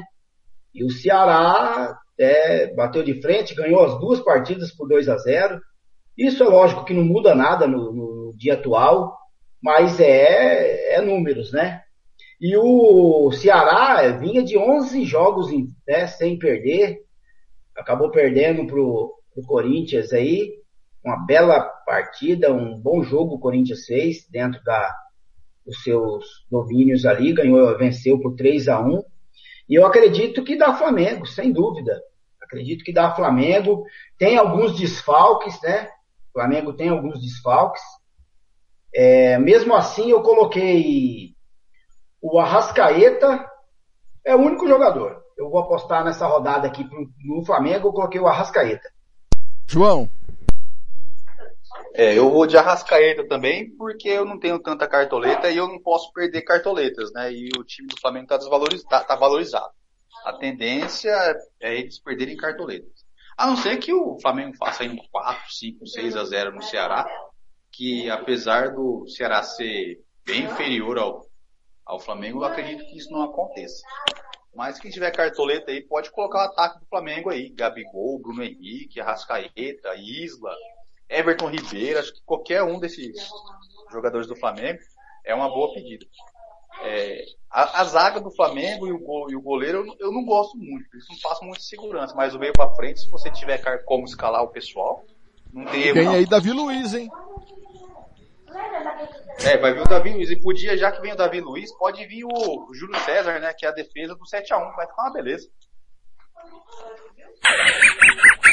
Senti um pouco de maldade aí, viu? Ô João, no domingo, ainda às três da tarde, tem Atlético Paranaense e Corinthians. O CAP, como diz o outro, cadê aqui o CAP? Atlético Paranaense está na sexta colocação com 23 pontos ganhos, o Corinthians na décima primeira com 21. E aí, João? Rapaz, eu, esse jogo aí é complicado, hein? Acho que vai ser complicado até de assistir. Complicado de assistir, complicado de dar palpite, porque o Atlético Paranaense é aquele time que desempenha bem, mas seus jogadores não pontuam bem pro Cartola. O Corinthians, é o Corinthians que a gente tá vendo aí. O João andou fazendo uma graça, mas deu uma de golfinho, deu uma graça, apareceu, voltou. Aquele rapaz, o Adson, que o Sérgio disse que não era para escalar ele porque ele era muito ruim. O golfinho, ele para se exibir, ele sai da água e volta da, pra água e depois não volta mais, é isso? É mais ou menos isso. E agora acho que é o Adson que tá nessa aí de golfinho. Porque já fez dois gols na última rodada e não deve sair disso não, hein? Ainda mais que o Sérgio disse que o rapaz não, não joga bem, não vale a pena escalar.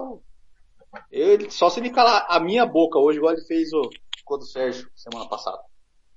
Sérgio. Mas não escalaria ninguém desse jogo não. Sérgio, você agora. Não, o Adson, ah, o meu comentário foi que no jogo contra o Santos ele podia ter matado o jogo, né? Mas é um menino novo, como o Pedraza falou, ele tem tudo pela frente ainda. Só que o Corinthians é o seguinte, hoje eu vi um, já um, eu esqueci o nome do rapaz, mas já tem um, acho que é o zagueiro do Corinthians, já, já um time da, o Bordeaux da França está interessado em levar o menino já. Então assim, o Corinthians ele precisa de reposição, é um time muito limitado, é, fez um bom jogo é, domingo passado contra o, o Ceará. É, o meio de campo já bem que se acertou, vamos se dizer, né? Tem o menino Gabriel ali que sai de volante, aí agora tem o Juliano e o, e o Renato Augusto. Só que o Corinthians precisa de reposição, precisa de um, de um zagueiro ainda, o, precisa de um, um atacante, é, um meia para para ser um reserva ali do, do, do, meio de campo, porque o Renato Augusto e Juliano já têm um pouco de idade, de repente não vai ter um ritmo, né, na competição. Mas eu, o Atlético Paranaense vem de três derrotas. O Atlético Paranaense ele focou na Sul-Americana, fez muito bem, né, porque classificou contra a LDU, um belíssimo jogo, o time foi para cima. O Atlético é um time bom de ver jogar lá na arena. É, de virada, né? Que começou perdendo, né? De virada, foi buscar o resultado. É que o time achou dois gols lá, muito bonito, dois gols que o a LDU fez, mas é, seria uma injustiça a LDU fazer mais um gol ali tirar o Atlético. Acho que mereceu o Atlético Paranaense. E o foco, é, no momento, vamos dizer que acertou no foco, né? De, de limitar o time um pouco no brasileiro e, buscar tanto a remuneração que a Copa do Brasil deu, né, nessa classificação foi 800 mil dólares, 4 milhões lá, que ajuda muito o clube. E eu acredito que o Atlético Paranaense vence essa partida aí, viu? Eu, eu acredito que o Atlético Paranaense vence essa partida. Mínimo, pode ser que seja um empate aí, ou o Atlético Paranaense vence por estar jogando bem em casa, tem um, ah, durante a semana aí não vai ter jogo, e eu acredito que, que dá Atlético nesse jogo aí. Rapaz, Mas eu não escalei ninguém, não escalei ninguém hum. para essa partida aí, mas eu acredito que o Atlético ele tem um favoritismo por estar jogando em casa. Mas contra um Corinthians é difícil, né, você falar em favoritismo. Porque o Corinthians é um time de muita raça, um time que, que, que, que se movimenta, que ataca, que tá se acertando, o Silvinho tá se acertando. Quando você menos espera, o Silvinho acerta. Quando você acha que o Silvinho vai cair, ele levanta. Então, é muito limitado. Rapaz, esse jogo tá com cara de empate, eu vou no empate. No domingo, às 5h15 da tarde, horário de MS, tem Santos e Inter. O Santos está na décima colocação com 21 pontos ganhos, o Inter na nona colocação, porém com o mesmo número de pontos, e mas tá aí é, vitória, saldo de gols, eu acho, hein? É, saldo de gols. Gols marcados, saldo de gols, porque as vitórias é a mesma. São cinco É, vitórias para cada um. Não é isso, Sérgio? Isso. Corinthians, Santos e Inter tem 21 pontos. É, se me falha a memória, o, o Inter tem. Todos eles têm saldo de gol zero. É, acho que o Corinthians tem 20 gols e 20 gols sofridos, o Santos tem 17, 17 sofridos, o Inter 15, 15 sofridos.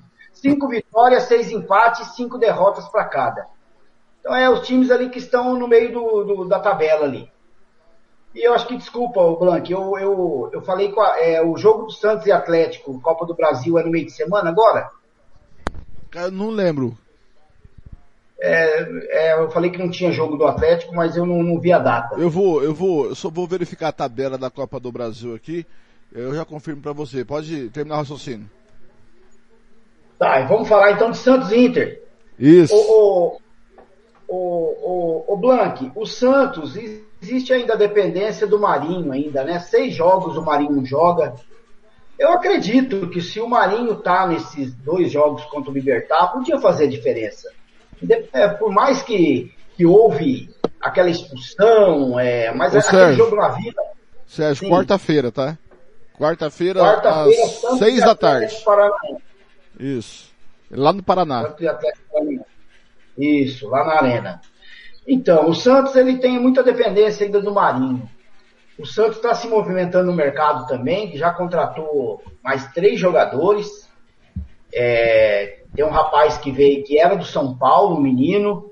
Aí ele foi pro Real Madrid B, onde jogou lá. Eu acredito, eu vi uns vídeos dele, eu procurei no YouTube. É um jogador muito bom, meia muito bom. É, pode ser que ajude aí o meio de campo do Santos, né? Porque o, o Sanches já tem uma idade que ele não joga os 90 minutos. O, o Jean Mota, ele é muito limitado. Um jogo ele joga, outro jogo ele, ele, ele, ele tem muita deficiência. É um jogador mais de bola parada, você entendeu? O ataque do Santos está muito defasado, não faz gol de jeito nenhum. A zaga muito limitada, o Santos precisa de um zagueiro urgente. É, a zaga do Santos tem muita deficiência, bola aérea principalmente. O João Paulo tem salvado em muito o Santos. Então, assim, é bem limitado. Então é um jogo assim, o Inter tá com vontade. O Inter teve a semana para trabalhar. Só tem um desfalque, que é o menino lá, o Saraiva, que não joga o lateral direito.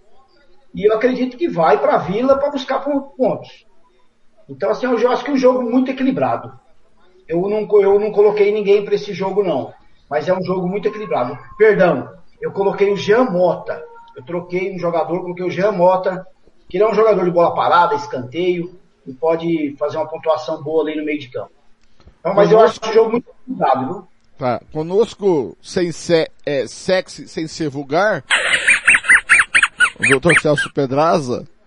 Bom dia, doutor, tudo bem? É, Ô Fernando, tudo bem? Tudo tranquilo. Tá sexy sem ser vulgar hoje, doutor? Oi? Tá sexy sem ser vulgar hoje, doutor? Não, hoje eu... Ô Fernando, só queria fazer uma pequena observação que eu já fiz pro Thiago. Oi. A gente tem que dar um- uma estudada legal ou então dar uma suspendida no quadro, porque a gente não anda acertando nada, né?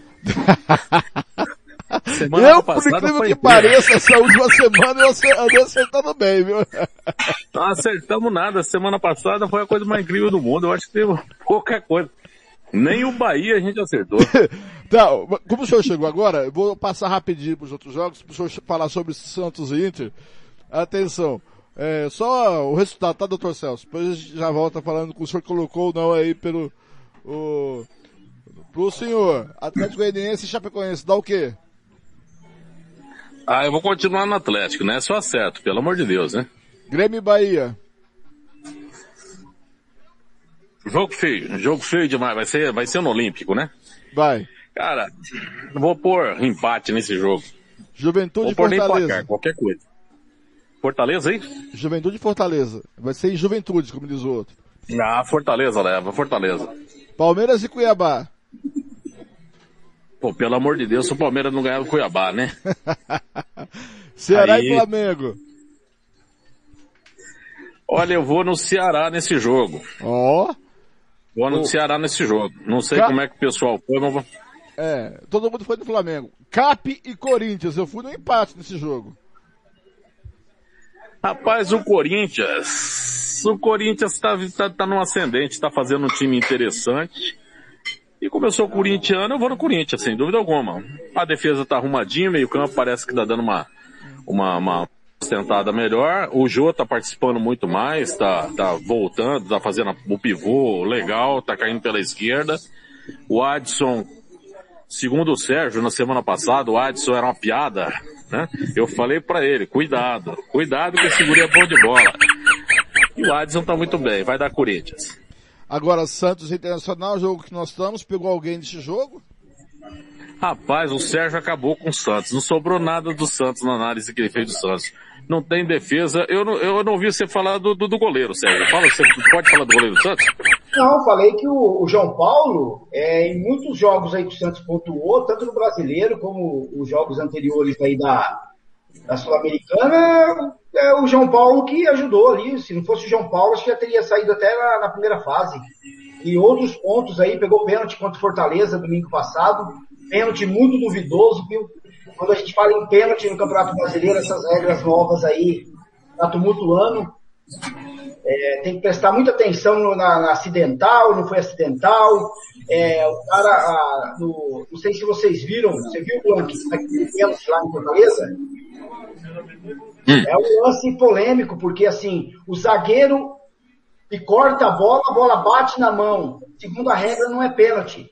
Mas aí no VAR, o cara não vê que o zagueiro que cortou, que a bola bateu na mão, o cara dá pênalti. É interpretável demais. Então, assim. Ah, depois daquele pênalti do, do, do Piton com a mão para trás contra o América, fica difícil, né?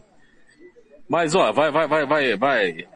Apesar do Sérgio só ter salvado o João Paulo nesse time ali, o Inter fatura, não tem jeito. O Santos está muito fraco, Sérgio. Muito João. fraco. É, eu acho que o Inter fatura aí também. Eu não coloquei ninguém do Inter, mas ali do meio para frente, do Inter pode colocar acho, qualquer um ali. Edenilson, Patrick, é, o Yuri Alberto também são todas boas opções. O pessoal que costuma pontuar bem. Como não tem o cartoleta, eu vou ficar só na torcida para os caras não fazer nada, né? Então, outros jogadores pontuarem aí. Meu palpite está errado. Torcida do meu palpite está errado.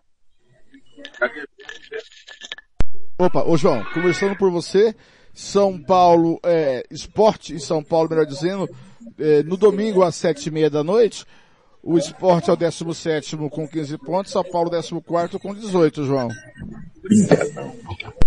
É, por mais que o São Paulo esteja numa draga aí, tomou do Palmeiras na Libertadores, ganhou do Vasco na, na Copa do Brasil lá na base do, do VAR, que só interpreta a favor de alguns e tal, né? Eu acho que o São Paulo tem que ter o dever de, de passar esse jogo aí, senão dá o boné pro Crespo aí chama outro aí, porque não tem, não tem condições do São Paulo perder essa partida. Eu não escalei ninguém do São Paulo. É, como eu não escalei ninguém, é provável que o Rigoni faça alguma coisa, porque sempre que eu penso em escalar o rapaz e não escala, ele faz gol. Então acho que uma boa ali pra colocar o Rigoni ali do, do São Paulo.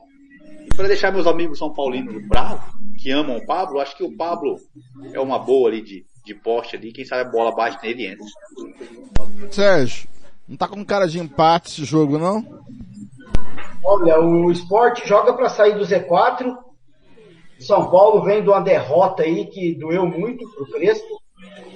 É, no meio de semana, ainda tem Fortaleza pela frente. Então são vários desafios aí que São Paulo tem para não tumultuar a técnica, jogadores. Então, assim, precisa fazer alguma coisa, joga fora de casa. O esporte não vai vender barato, se for essa derrota, vai vender barato. É, pode ter aí a, o Hernanes, né? Pode ser que o Hernanes jogue aí contra o seu ex-time, pode existir a lei do ex aí. Mas eu acredito que é tudo pro empate, Blank. Eu não coloquei ninguém desse jogo, não, mas acredito que o jogo, jogo muito fraco. Nosso Pedrado. Ah, esse time de São Paulo não me engana, não. O time de São Paulo é enganador. Sei. E eu acho que eu acredito que o esporte dessa vez consiga ganhar do São Paulo lá sim, tranquilo. O time de São Paulo engana muito. Muito enganador. Agora, Celso, começando por você, Fluminense que está sem técnico, por enquanto, que a diretoria prometeu confirmar o novo técnico ainda no dia de hoje. O Roger Machado foi é, demitido. Fluminense que está na 15ª colocação com 17 pontos e vai enfrentar o, o líder Atlético Mineiro com 37 pontos, Sérgio, o Pedraza. Ah, não tenha sombra de dúvidas. O time do Atlético tá começando a se acertar bem mais. Não é só o Hulk que tá jogando. Começou a fazer umas partidas bem mais eh, interessantes, né? Bem mais agrupadas e buscando o ataque o tempo todo. Eu, eu acredito que o Atlético fatura essa tranquilo. João?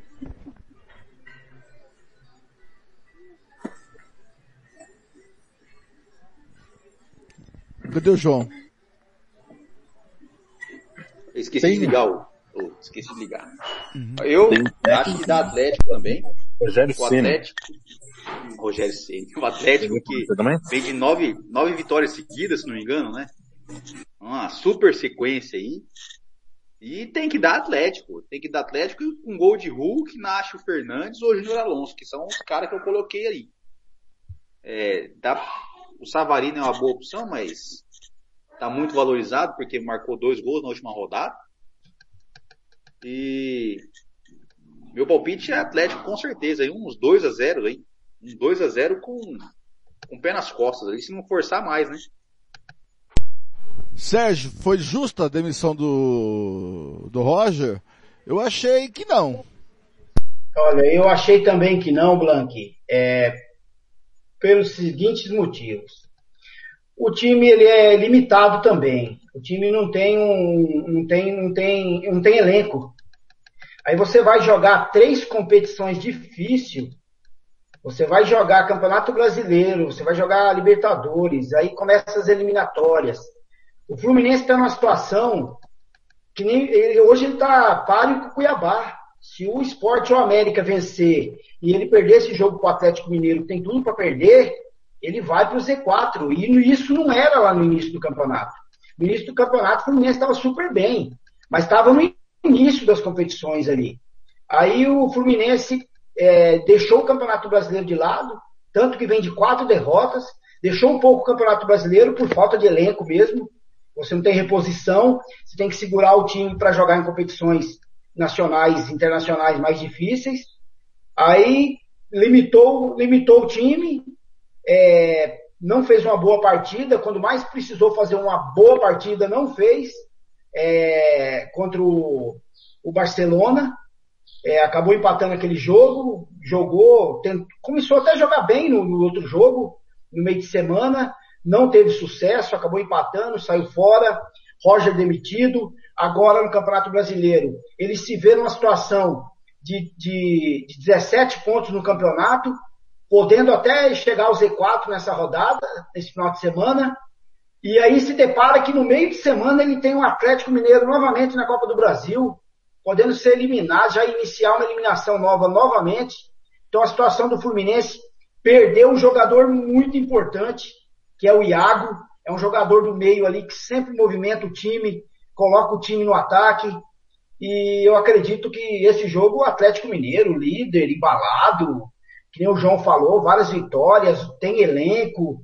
O Atlético Mineiro, acredito que junto com o Flamengo e um pouquinho abaixo o Palmeiras ali, são os times hoje do Brasil que que está despontando e cada vez está contratando. E nesse momento agora, você imagina, ó, nesse momento agora as contratações é, do Atlético Mineiro e Flamengo, já pensando na reposição do, da torcida, que vai ter outros lucros que vão entrar a partir de agora que as torcidas começam a ser liberadas. Não achei justo, tá? A gente não está falando sobre isso, mas só porque eu toquei no assunto torcida. É, não achei justo o, o, prefeito de Belo Horizonte liberar a torcida para o Atlético no jogo decisivo. Acredito que a Comembol deveria, deveria ter barrado, porque ajudou de uma forma. Não que o Atlético não tenha um clube, um super time para ganhar do River, mas como jogou lá no Monumental sem torcida, deveria jogar aqui também. Mas aí, eu, aí, aí eu, eu discordo, é o problema de cada local. Por exemplo, no então. Rio de Janeiro, parece que não vai ser liberada a torcida, torcida porque a variante Delta tá se alastrando. Então Eu o Flamengo provavelmente vai mandar os jogos no Mané Garrincha. Eu até entendo, mas aí o Calil, que é o prefeito de Belo Horizonte, que é, que é Atlético, ele é torcedor do Atlético Mineiro, já foi presidente do Atlético Mineiro, no outro dia seguinte, ele contesta aquela liberação, dizendo que não deveria ter sido feita pelo motivo que, da, da forma que foi conduzida, né, a- Aí, aí se chama incompetência, né? É, mas tudo bem, isso não- eu acredito que o Atlético Mineiro ganharia, venceria de qualquer forma. E eu acredito que vai vencer esse jogo contra o Fluminense, vai deixar o Fluminense para uma situação pior ainda. Eu Agora, coloquei o Sérgio. Hulk, Pois não, quem chamou? eu coloquei o Hulk, meu atacante, é uma dica do Cartola aí. Coloquei o Hulk e vai ser o meu capitão. E eu acredito que o Atlético Mineiro favoritíssimo para esse jogo e para o campeonato. Agora, começando por você, Sérgio. O jogo que é teta. América Mineiro e Bragantino. O América tá lá na 18ª colocação com 15 pontos. O Bragantino é o quarto colocado com 28 pontos ganhos. O América, o América não perde a quatro jogos. Vem, vem buscando alguma pontuação, mas não saiu do Z4 ainda. A intenção dele é terminar o campeonato agora, que eu falei. Se acontecer as derrotas aí de, de Fluminense, Fluminense e o Cuiabá, pode ser que ele entra já, já sobe, já sai do, do Z4. É, o Bragantino, o Bragantino teve também as intenções da, da, da Sul-Americana, né? Perdeu o Claudinho, fazia diferença? Fazia, como tá- o campeonato mostra aí as pontuações do, do Bragantino, até quando o Claudinho estava jogando, antes de ir para as Olimpíadas. E perdeu o Raul agora. O João Marcos tinha falado sobre o Raul, o volante muito bom do Bragantino, teve uma lesão no joelho, vai ficar nove meses fora e é um desfalque muito grave para o Bragantino. Mas o Bragantino tem, tem recursos. Provavelmente o Bragantino vai entrar no mercado aí, vai trazer alguém para suprir a necessidade aí dessa, dessa posição no, no, no Braga. E eu acredito que é um jogo neutro. Eu acredito que o Bragantino vem de uma derrota em casa, o América quer vencer, é aquilo que eu falo. Os times do Z4 jogou em casa, tem que fazer pontuação para tentar sair dali, porque fora é muito difícil. Então eu acredito um jogo bem neutro, bem. Eu acredito que ou dá América ou dá um empate nesse jogo. É, lembrando que o jogo é segunda-feira, às 7 da noite, lá na Independência. Eu aposto no Bragantino, Celso. Liga o microfone, Celso. Liga o microfone, Celso. Eu aposto no Bragantino, mas uma coisa interessante é que o América vinha com um time consistente, né, Sérgio, no começo, né? Tá certo que é começo todo mundo tá se acertando, mas o time era um time certinho, como o Atlético de Goiás, não era para estar na posição que tá em razão de muitos outros times. Mas eu, eu, eu acho ainda que dá Bragantino. Se bem que o Bragantino foi o grande furo que nós tivemos, tivemos semana passada, né? Mas eu acho ainda que dá Bragantino sim. E uma coisa interessante que você falou, Fernando, vai com relação a essa variante Delta, essas aberturas aí, não, não tem a menor sombra de dúvida que esse ano ainda fecha. Muito provavelmente vão voltar a fechar novamente. Isso é um perigo danado. Nos Estados Unidos o índice de aumento de contágio foi brutal, na Inglaterra também. Olha, eu acho que nós estamos nos precipitando aqui demais. Inclusive, é, não, apesar que nós temos um ministro da saúde acéfalo, né? Que tem medo de magoar o presidente da república e quer tirar máscara em dezembro. O doutor Celso, que é especialista. Não basta você ter todo mundo imunizado. A questão não é ter todo mundo imunizado. A questão é se a- o contágio caiu. Se o contágio caiu a Isso. níveis é, que dá para que dá para flexibilizar, flexibiliza. Se não, né, doutor Celso? Igual a, a Europa já está voltando atrás, os Estados Unidos estão Sim. voltando atrás também, e, e, e, e o maior questão lá dos Estados Unidos é que tem vacina sobrando e as pessoas não estão vacinando. É, é um perigo danado, né? Aí a gente entraria numa, não entraria numa seara política que é muito perigosa, né? Que a gente precisa, na real, realidade, de união de todas as forças, né? De todos, os- de todos os entes da, da, da União, Estado, fede- é, município e e, e União, né? E, e, infelizmente a gente tem o Estado fazendo a sua parte, o município fazendo a sua parte, o governo federal não. Mas Eu, eu acredito que é, eu acredito que é muito, o que você falou é muito importante, é muito importante mesmo. O- a abertura agora é muito preocupante. A gente já viu o que aconteceu na Copa América e o surgimento de novas variantes pode acontecer de uma hora para outra e a coisa degringolar. E outra coisa, as novas variantes, pode ser que a vacina que você tomou não é, dê conta da nova variante. Então é preciso ter, muito, ter calma nessa hora. Por isso é preciso ter mais Sim. segurança, né, Celso? Sim, e sem, sem contar que talvez, muito provavelmente, a gente tenha que fazer é, uma dose de reforço ainda mais, né? Concordo. Nessa, nessas medicações, então, se, nessas vacinas. Então, se nós não temos um número suficiente de pessoas vacinadas, vacina suficiente no mundo, imagina se tiver que fazer uma dose de reforço ainda com seis meses. Aí vai ficar muito preocupante, né? Eu acho que a gente está querendo colocar o carro na frente dos bois, como você foi feliz quando você colocou. Concordo. João, América e Braga. É, eu aposto no, no meu Bragantino. que Ó. como O Vasco vai fechar a partir de hoje, eu sou Bragantino. Então eu escalei aqui Fabrício Bruno na zaga e Praxedes no meio. Pensei ali no Arthur, mas também me faltou grana. Então acho que dá Praxedes, Bragantino nesse Isso jogo. não é aí. nome de jogador, João. Praxedes é nome de, de funcionário Nome de remédio. almoxarifado. Nome de filósofo. É, E também. Falando aí, só, só dando uma observação aí sobre a situação do Covid. Ah, tá vacinado, ah, isso, aquilo, mas vamos pensar o seguinte. Vamos pegar Campo Grande aí, vamos só para arredondar para ficar mais fácil fazer umas contas aí. Se a gente contar, Campo Grande tem um milhão de habitantes, e só e arredondando também aqui agora, se Campo Grande tiver com 50% da população completamente vacinada, nós vamos ter ainda 500 mil pessoas suscetíveis a pegar o Covid. 500 mil pessoas numa cidade como Campo Grande é muita gente. Então a chance de dar merda é muito grande. E mais se a gente- 500 que foram vacinadas que são, são grandes com a capacidade de ser portadoras e, e transmissoras. Sim, sim. Porque na, na Europa e nos Estados Unidos, esse, esse aumento que está tendo está sendo entre não vacinados. Né? E como o, o, o Fernando falou, né? A gente tem um, um ministro acéfalo. Acho que se a gente tivesse só o ministro acéfalo no governo, a gente tava bem pra caramba, né? Mas não é só o ministro acéfalo que a gente tem. Muito bem, senhores. Um pouco de informação, um pouco de política no futebol. Que futebol também. O Thiago discorda, mas o futebol também é política. Doutor Celso, isso aqui que nós fazemos, de certa forma, estamos fazendo política. Mas falando de futebol.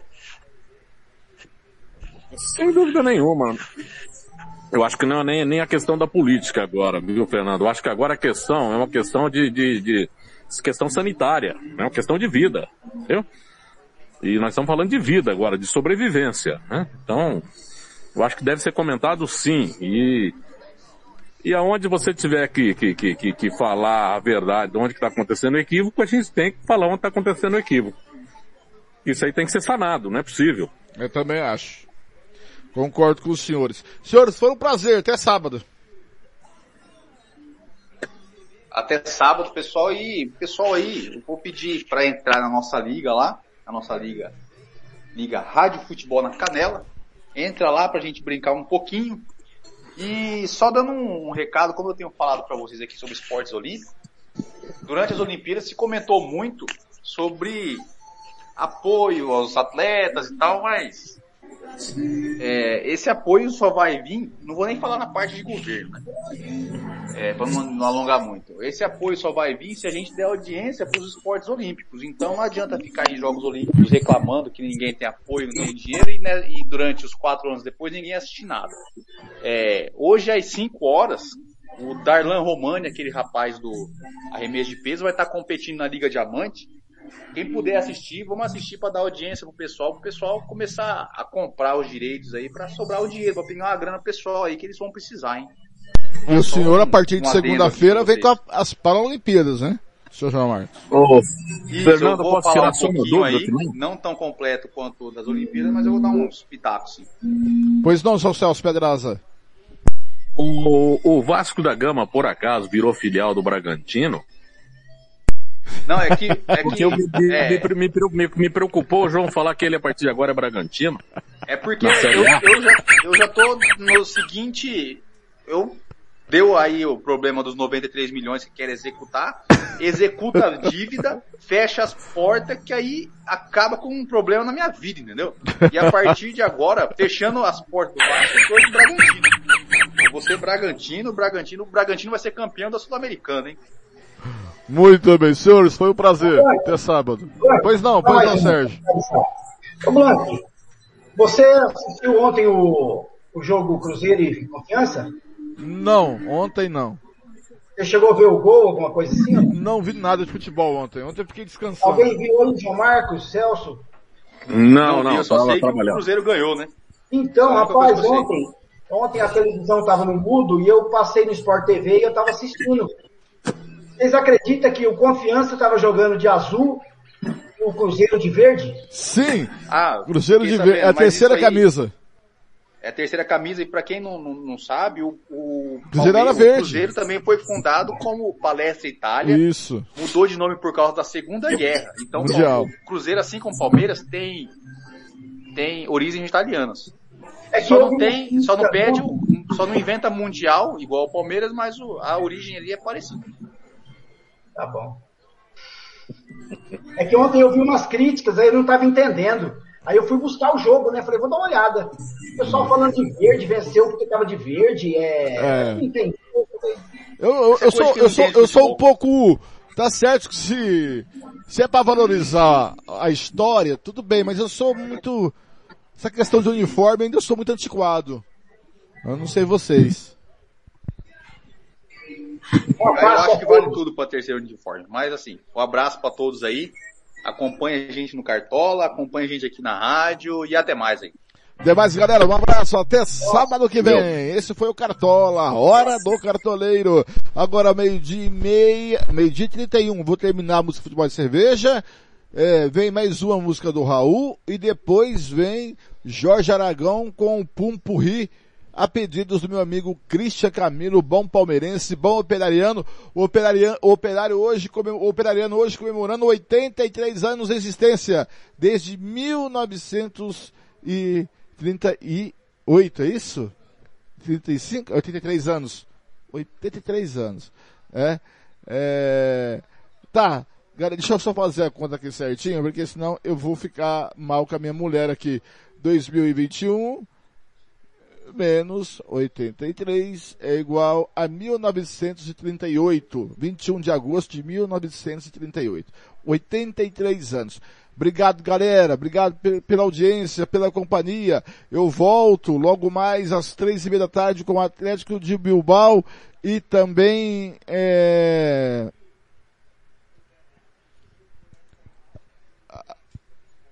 Ah, tem um ouvinte aqui. Olha, vamos ouvir o ouvinte aqui, né? Ouvinte, tá aqui, a gente vai. E eu vou tocar uma música.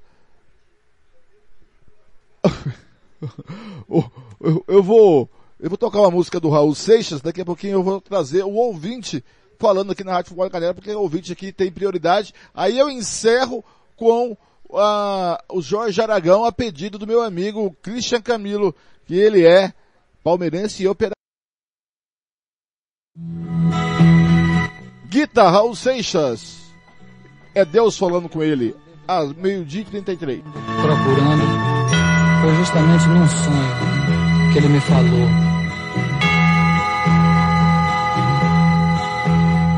Às vezes você me pergunta por que é que eu sou tão calado. Não falo de amor quase nada, nem fico sorrindo ao teu lado. Você pensa em mim toda hora, me come, me cospe, me deixa.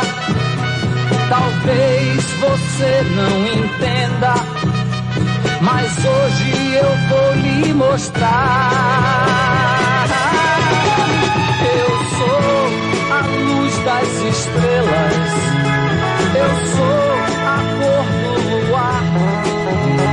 Eu sou as coisas da vida. Eu sou o medo de amar. Eu sou o medo do fraco. A força da imaginação. O blefe do jogador. Eu sou eu fui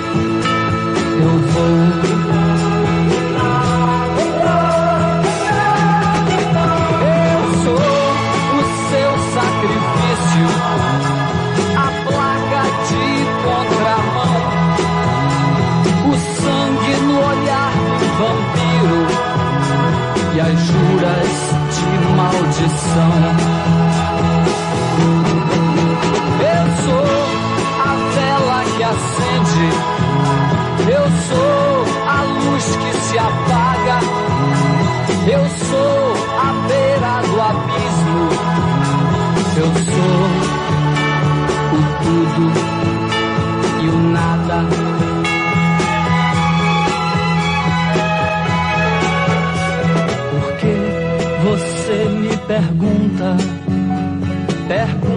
não vão me mostrar que eu sou feito da terra, do fogo, da água e do ar.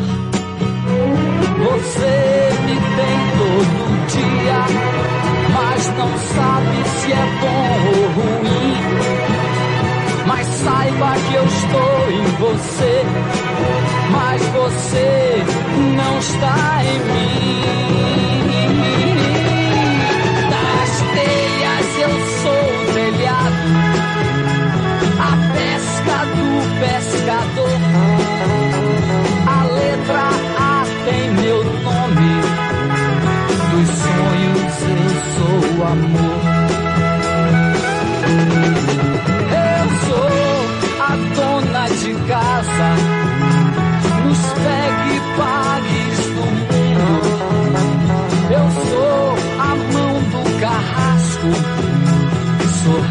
Raso, largo, profundo. Eu sou a mosca na sopa e o dente do tubarão. Eu sou os olhos do cego e a cegueira da visão.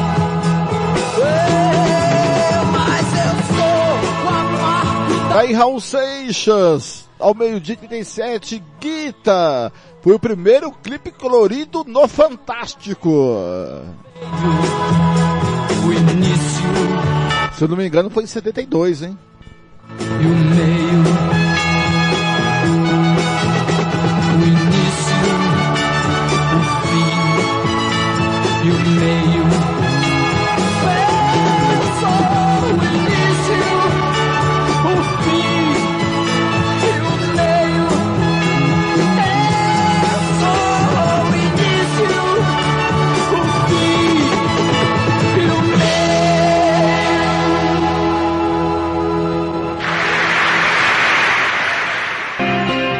Música, futebol e cerveja.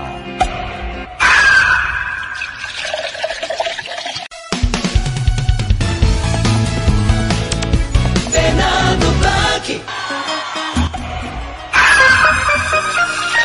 Conferindo comigo, são meio-dia e 38, um ouvinte mandou. Tava ouvindo o cartoleiro, tava ouvindo o João Marcos e mandou a sua mensagem. Vamos ouvir o que o ouvinte disse. Alô, minha gente do futebol na canela, boa tarde. Essa do golfinho é de matar, viu?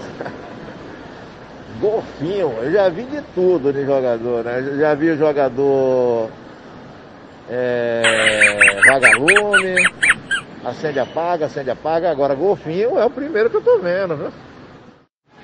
Bom, vamos lá. Eu sou o Luiz Alberto aqui de Feira de Santana e vocês lembram disso. Agora, o Corinthians, viu, meu caro? Ele precisa de tudo, viu? Precisa do golfinho, um golfinho que já não é mais nem tão golfinho assim, né? No caso do nosso Jô. Tá pra golfinho azul, avô.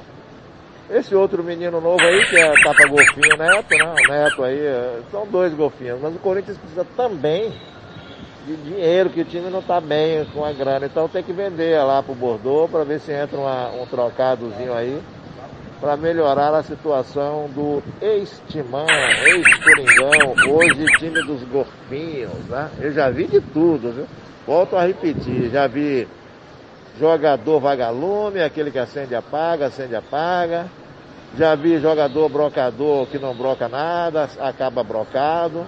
Agora golfinho é a primeira vez que estou vendo. Bom, vamos lá. Eu sou o Luiz Alberto aqui de Feira de Santana e vocês lembram disso.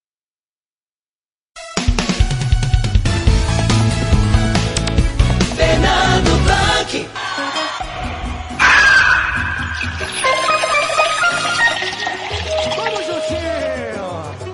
Luiz Alberto, Luiz Alberto de Feira de Santana tá aí. Obrigado, hein, querido, pela cabeça, pelo carinho. Jogador golfinho, é aquele que só põe a cabecinha pra fora e depois volta. Muito bem, final de mais um Música Futebol e Cerveja. Eu volto às três e meia da tarde com Atlético Bilbao e... Que, e Barcelona, tá? E, ó, ainda hoje tem, além disso, além, além de tudo isso, tá? Além de tudo isso, você vai conferir ainda hoje Ainda hoje você vai conferir, depois do Atlético Bilbao e Barcelona, comigo, Caetano e Juliano, às seis da noite tem Brasileiro, Grêmio Bahia, com a Rádio Guaíba, com todo o timaço do Luiz Magno. Às oito da noite tem Juventude Fortaleza, com a voz do repórter de Tiaguá no Ceará, do galã do interior do Ceará, Ronald Regis, tá bom? Meio-dia e 41, vem chegando Jorge Aragão a pedido do meu amigo Cristian Camila, um pupurri é, é, Bamba, né? Como é que é? Tá aqui, ô, meu querido, deixa eu ver aqui. O Pupurri começa aí com Casa de Bamba e por aí afora, às, ao meio-dia e 41.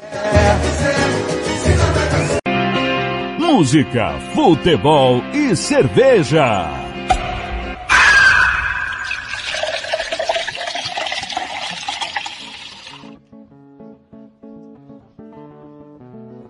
Jorge Aragão no Pupurri. Até sábado que vem, até daqui a pouco, às três e meia da tarde. A gente se vê por aí nos caminhos do esporte.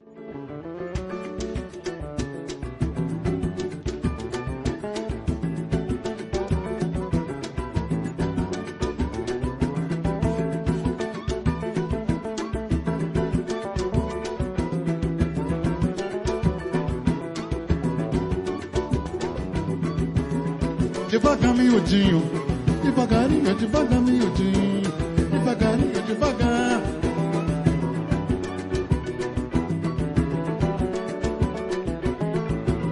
Ô devagar, miudinho, devagarinho, devagar, miudinho, devagarinho, devagar.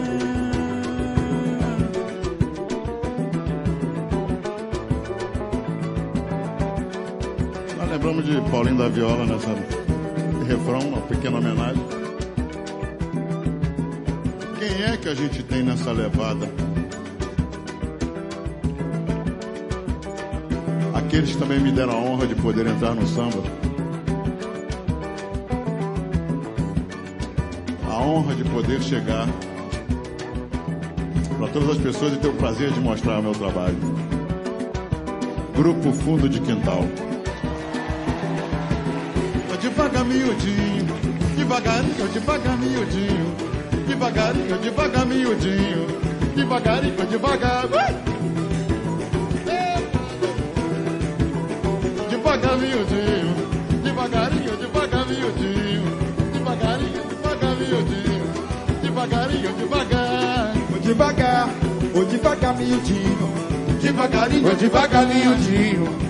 Meu bem, Vamos lá, povão, na palma da mão, que esse é o DVD do Jorge Aragão, esse é o DVD do Jorge Aragão. Ô devagar, ô devagar, ô devagar, miudinho, devagarinho, devagar, miudinho, devagarinho, devagar, miudinho, devagarinho, ô devagar, ô devagar, ô devagar, ô devagar. Vamos lá, povão, na palma da mão. Esse é o DVD do Jorge Aragão. Esse é o DVD do Jorge Aragão. Devagar. Ô devagar. Ô devagar, miudinho. Devagarinho, devagar, miudinho. Devagarinho, devagar. Ô devagar, devagarinho, devagar. Faz um refrãozinho seu, um Olha que refrãozinho moçada, não me leve a mão. Que essa sambadinha é fundo de quintal. Essa sambadinha É, não é mole não, meu compadre. Ô devagar, ô devagar, ô devagar. Vira, é o seguinte, Aragão, vamos mostrar como é que é o miudinho do fundo de quintal aí. Vocês só estão aqui porque eu queria aprender. Esse é meu presidente Bira.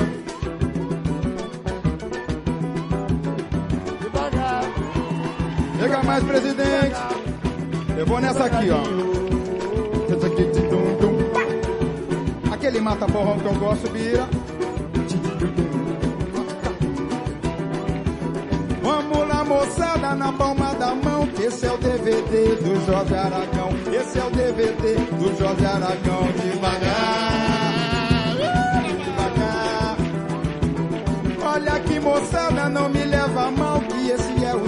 fundo de quintal. Esse é o samba, fundo de quintal. Devagar. Tem muito que aprender ainda. Cadê? Agora é o seguinte, cadê as palmas do Bira? Chega mais o Birani, é o irmão dele. Olha só que sonho. Tudo da mesma família, família do samba. Vou devagar, vou devagar, miudinho. Devagarinho, vou devagar, miudinho. Devagarinho, vou devagar, vou devagar, vou. Devagar.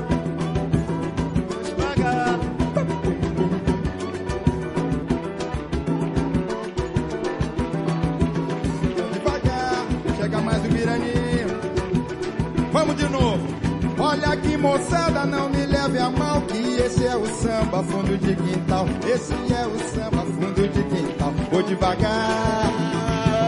Olha o trenzinho. Vou devagar. Vou devagar. Devagarinho, devagarinho.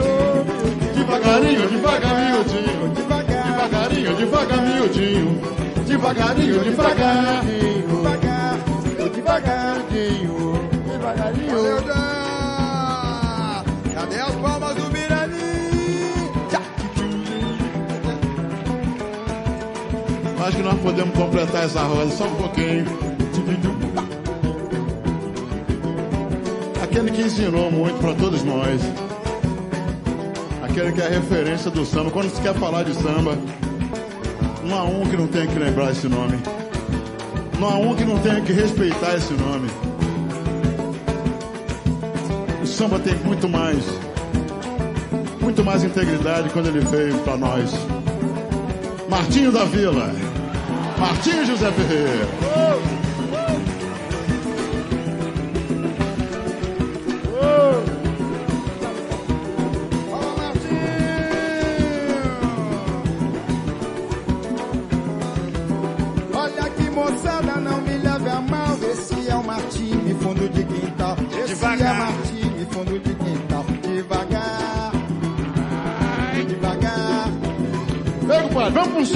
Pra gente fazer uma coisa aqui, meu compadre.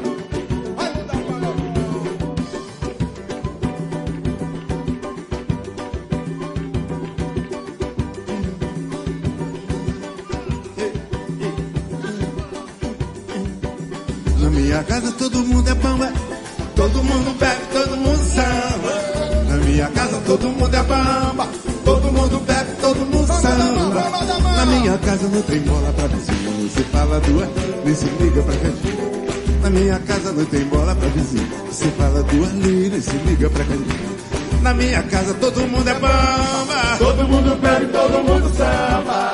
Na minha casa todo mundo é bamba, todo mundo bebe, todo mundo samba. Na minha casa ninguém liga pra intriga, todo mundo xinga, todo mundo briga. Na minha casa ninguém liga pra intriga, todo mundo xinga, todo mundo briga. Macumba lá minha casa, tem galinha preta, azeite de dendê. A ladainha lá na minha casa, tem reza bonitinho, canjiquinha pra comer. Uma ladainha lá na minha casa, tem reza bonitinho, canjiquinha pra comer. Se tem alguém aflito, todo mundo chora, todo mundo sofre. Mas logo se reza pra São Benedito, pra Nossa Senhora e pra Santo Honório. Mas se tem alguém cantando, cansa. Foi minha casa, é casa de banho. Minha casa é casa de banho. Todo mundo bebe, todo mundo samba. Todo mundo samba, samba, samba, samba, samba, samba. Bebe todo mundo samba na minha casa. Todo mundo é bom, todo mundo bebe, todo mundo samba na minha casa. Todo mundo é bom. Todo mundo bebe, todo mundo samba. Na minha casa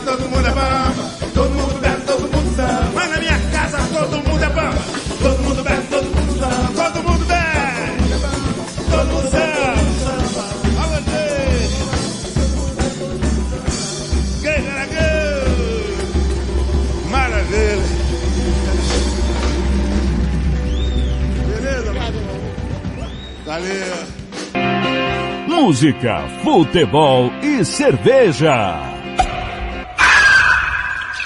É na areia, a caipirinha, água de coco, a cervejinha. É na areia, água de coco, um beira do mar. É na areia, a caipirinha, água de coco, a cervejinha. Música, futebol e cerveja. Volta sábado que vem. Mar.